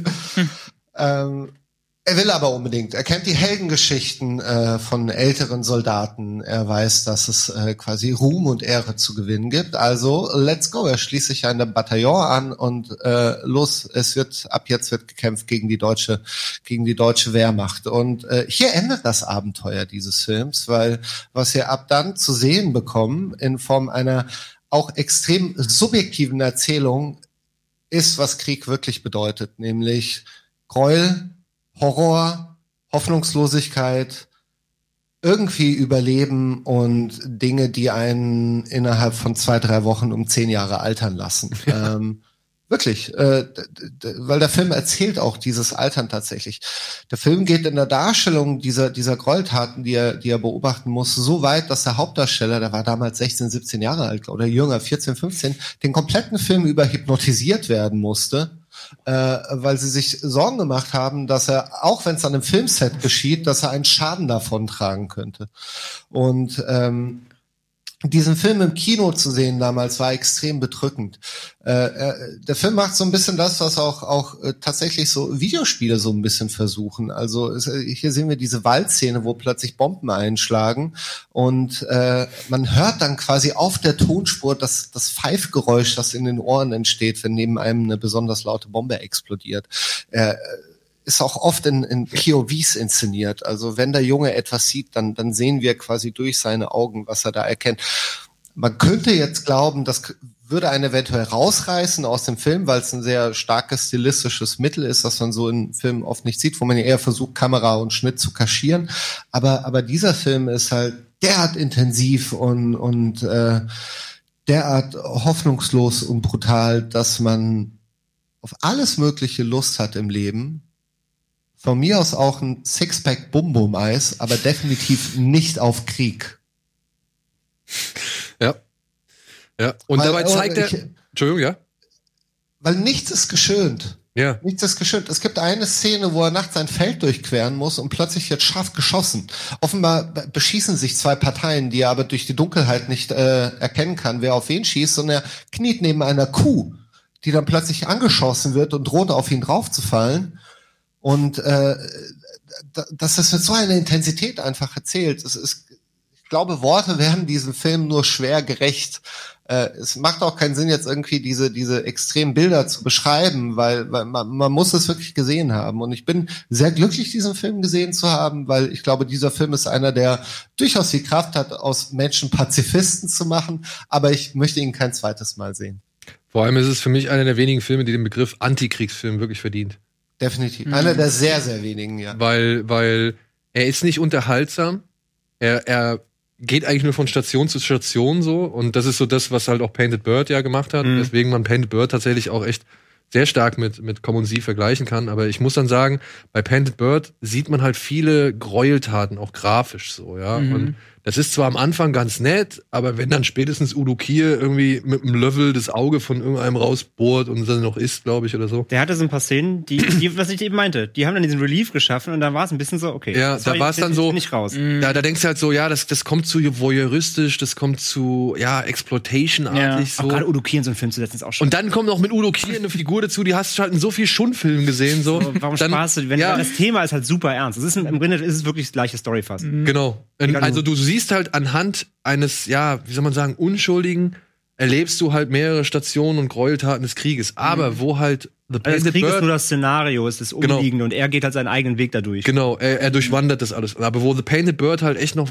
sehr oft grafisch wird, da ist Common Sie gar nicht so grafisch, sondern der ist eher so verdeckt. Ja, der, Der der, suggeriert ja viele Sachen. Genau. Auch, ne? Also der wir lässt dir das- der lässt es halt in deinem Kopf arbeiten so und führt's dir nicht direkt vor Augen. Und das macht den Film noch so viel schlimmer. Ja. Ja, weil es halt auch wirklich, ja, da gibt's dann halt so, ein Räumungs-, so eine Räumungssituation von so einem Dorf und diese Deutschen, die dabei sind, das ist halt wirklich, es ist sauätzend. Es ist wirklich einfach nur, du willst es nicht mehr angucken. Das ist, es muss ungefähr das gleiche Gefühl sein in Spielfilmform, was ja vermutlich The Act of Killing in diesen in diesen dokumentarischen Nacherzählungen da irgendwie schildert so, ja, das Ja. ist halt einfach fast, ich würde sagen, fast auf demselben Intensitätslevel, ohne dass es dir Lust macht, sondern dass Ja. es dich einfach nur abschreckt.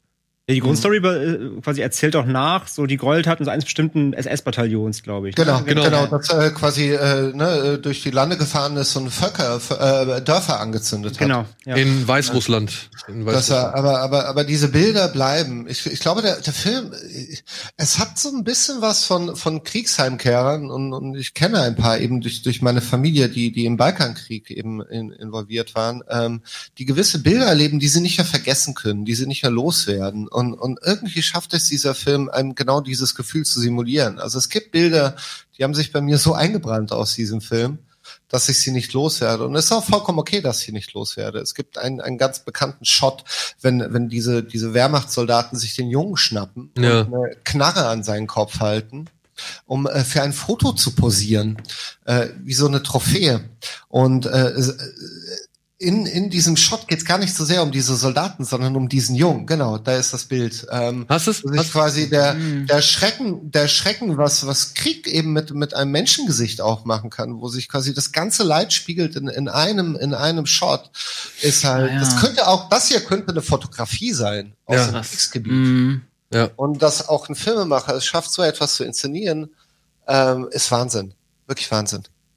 Also das ist pure Angst, die du aus diesen Augen siehst und Mhm. du kannst diese Angst in dem Moment, in, mit der Hilfe der Inszenierung, mit wirklich diesem Chaos, was da auch tatsächlich eher aus einer ruhigen Szenerie oder aus einem ruhigen Anfang raus sich, in, sich Bahn bricht, das kannst du alles fühlen. Und das ist schon krass, ohne dass Ja. du da wirklich Schädel platzen siehst Mhm. oder irgendwie Ja. Arme oder Beine ausgerissen oder so. Mhm. Das muss gar nicht sein. Das reicht einfach von dem, was du siehst. Es reicht einfach völlig.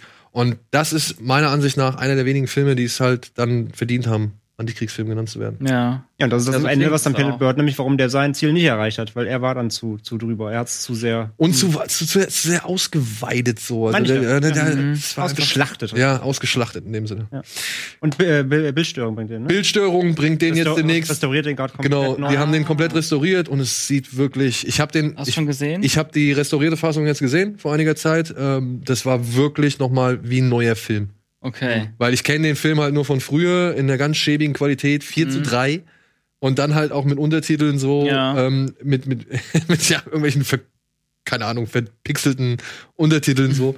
Ja. Und ähm, dementsprechend bin ich wirklich sehr, sehr froh über dieses Erlebnis. Und wenn er nochmal ins Kino gebracht wird, und das ist mit der Plan, sollte man tatsächlich nochmal überlegen.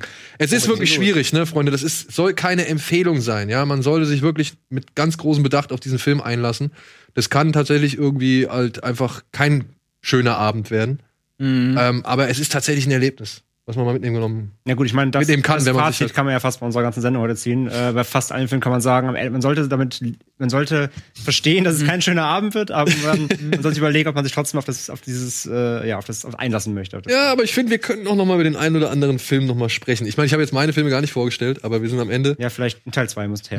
Ja, Ich hab, wir- also ich hätte auch noch mehr nennen können. So Ja, ne? Wir, wir haben noch ein paar auf der Uhr. Dann lass uns doch mal irgendwann, also wir sind jetzt erstmal hier mit dem Thema durch. Wir Okay. haben versucht zu ergründen, was uns verstört und warum uns das dann tat- tatsächlich doch noch mal irgendwie immer wieder reizt. Mhm. Ja, und ich glaube, das Wichtigste zuerst zu sagen, ne? Es ist für jeden anders. Genau. Du kannst so viele Ja. Leute wahrscheinlich fragen, ihr nennt ja wirklich andere Top, Top 5 irgendwie. Deswegen, also, wenn ihr noch ein paar Geheimtipps habt mit so richtig verstörenden Dingen, so, ne? Lasst sie gerne in den Kommentaren da. Wir freuen uns über jeden Input.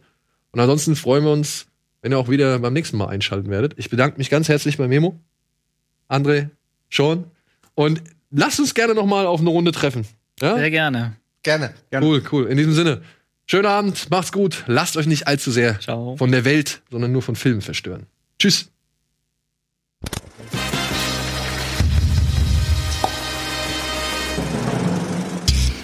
Diese Sendung kannst du als Video schauen und als Podcast hören. Mehr Infos unter rbtv.to/kinoplus.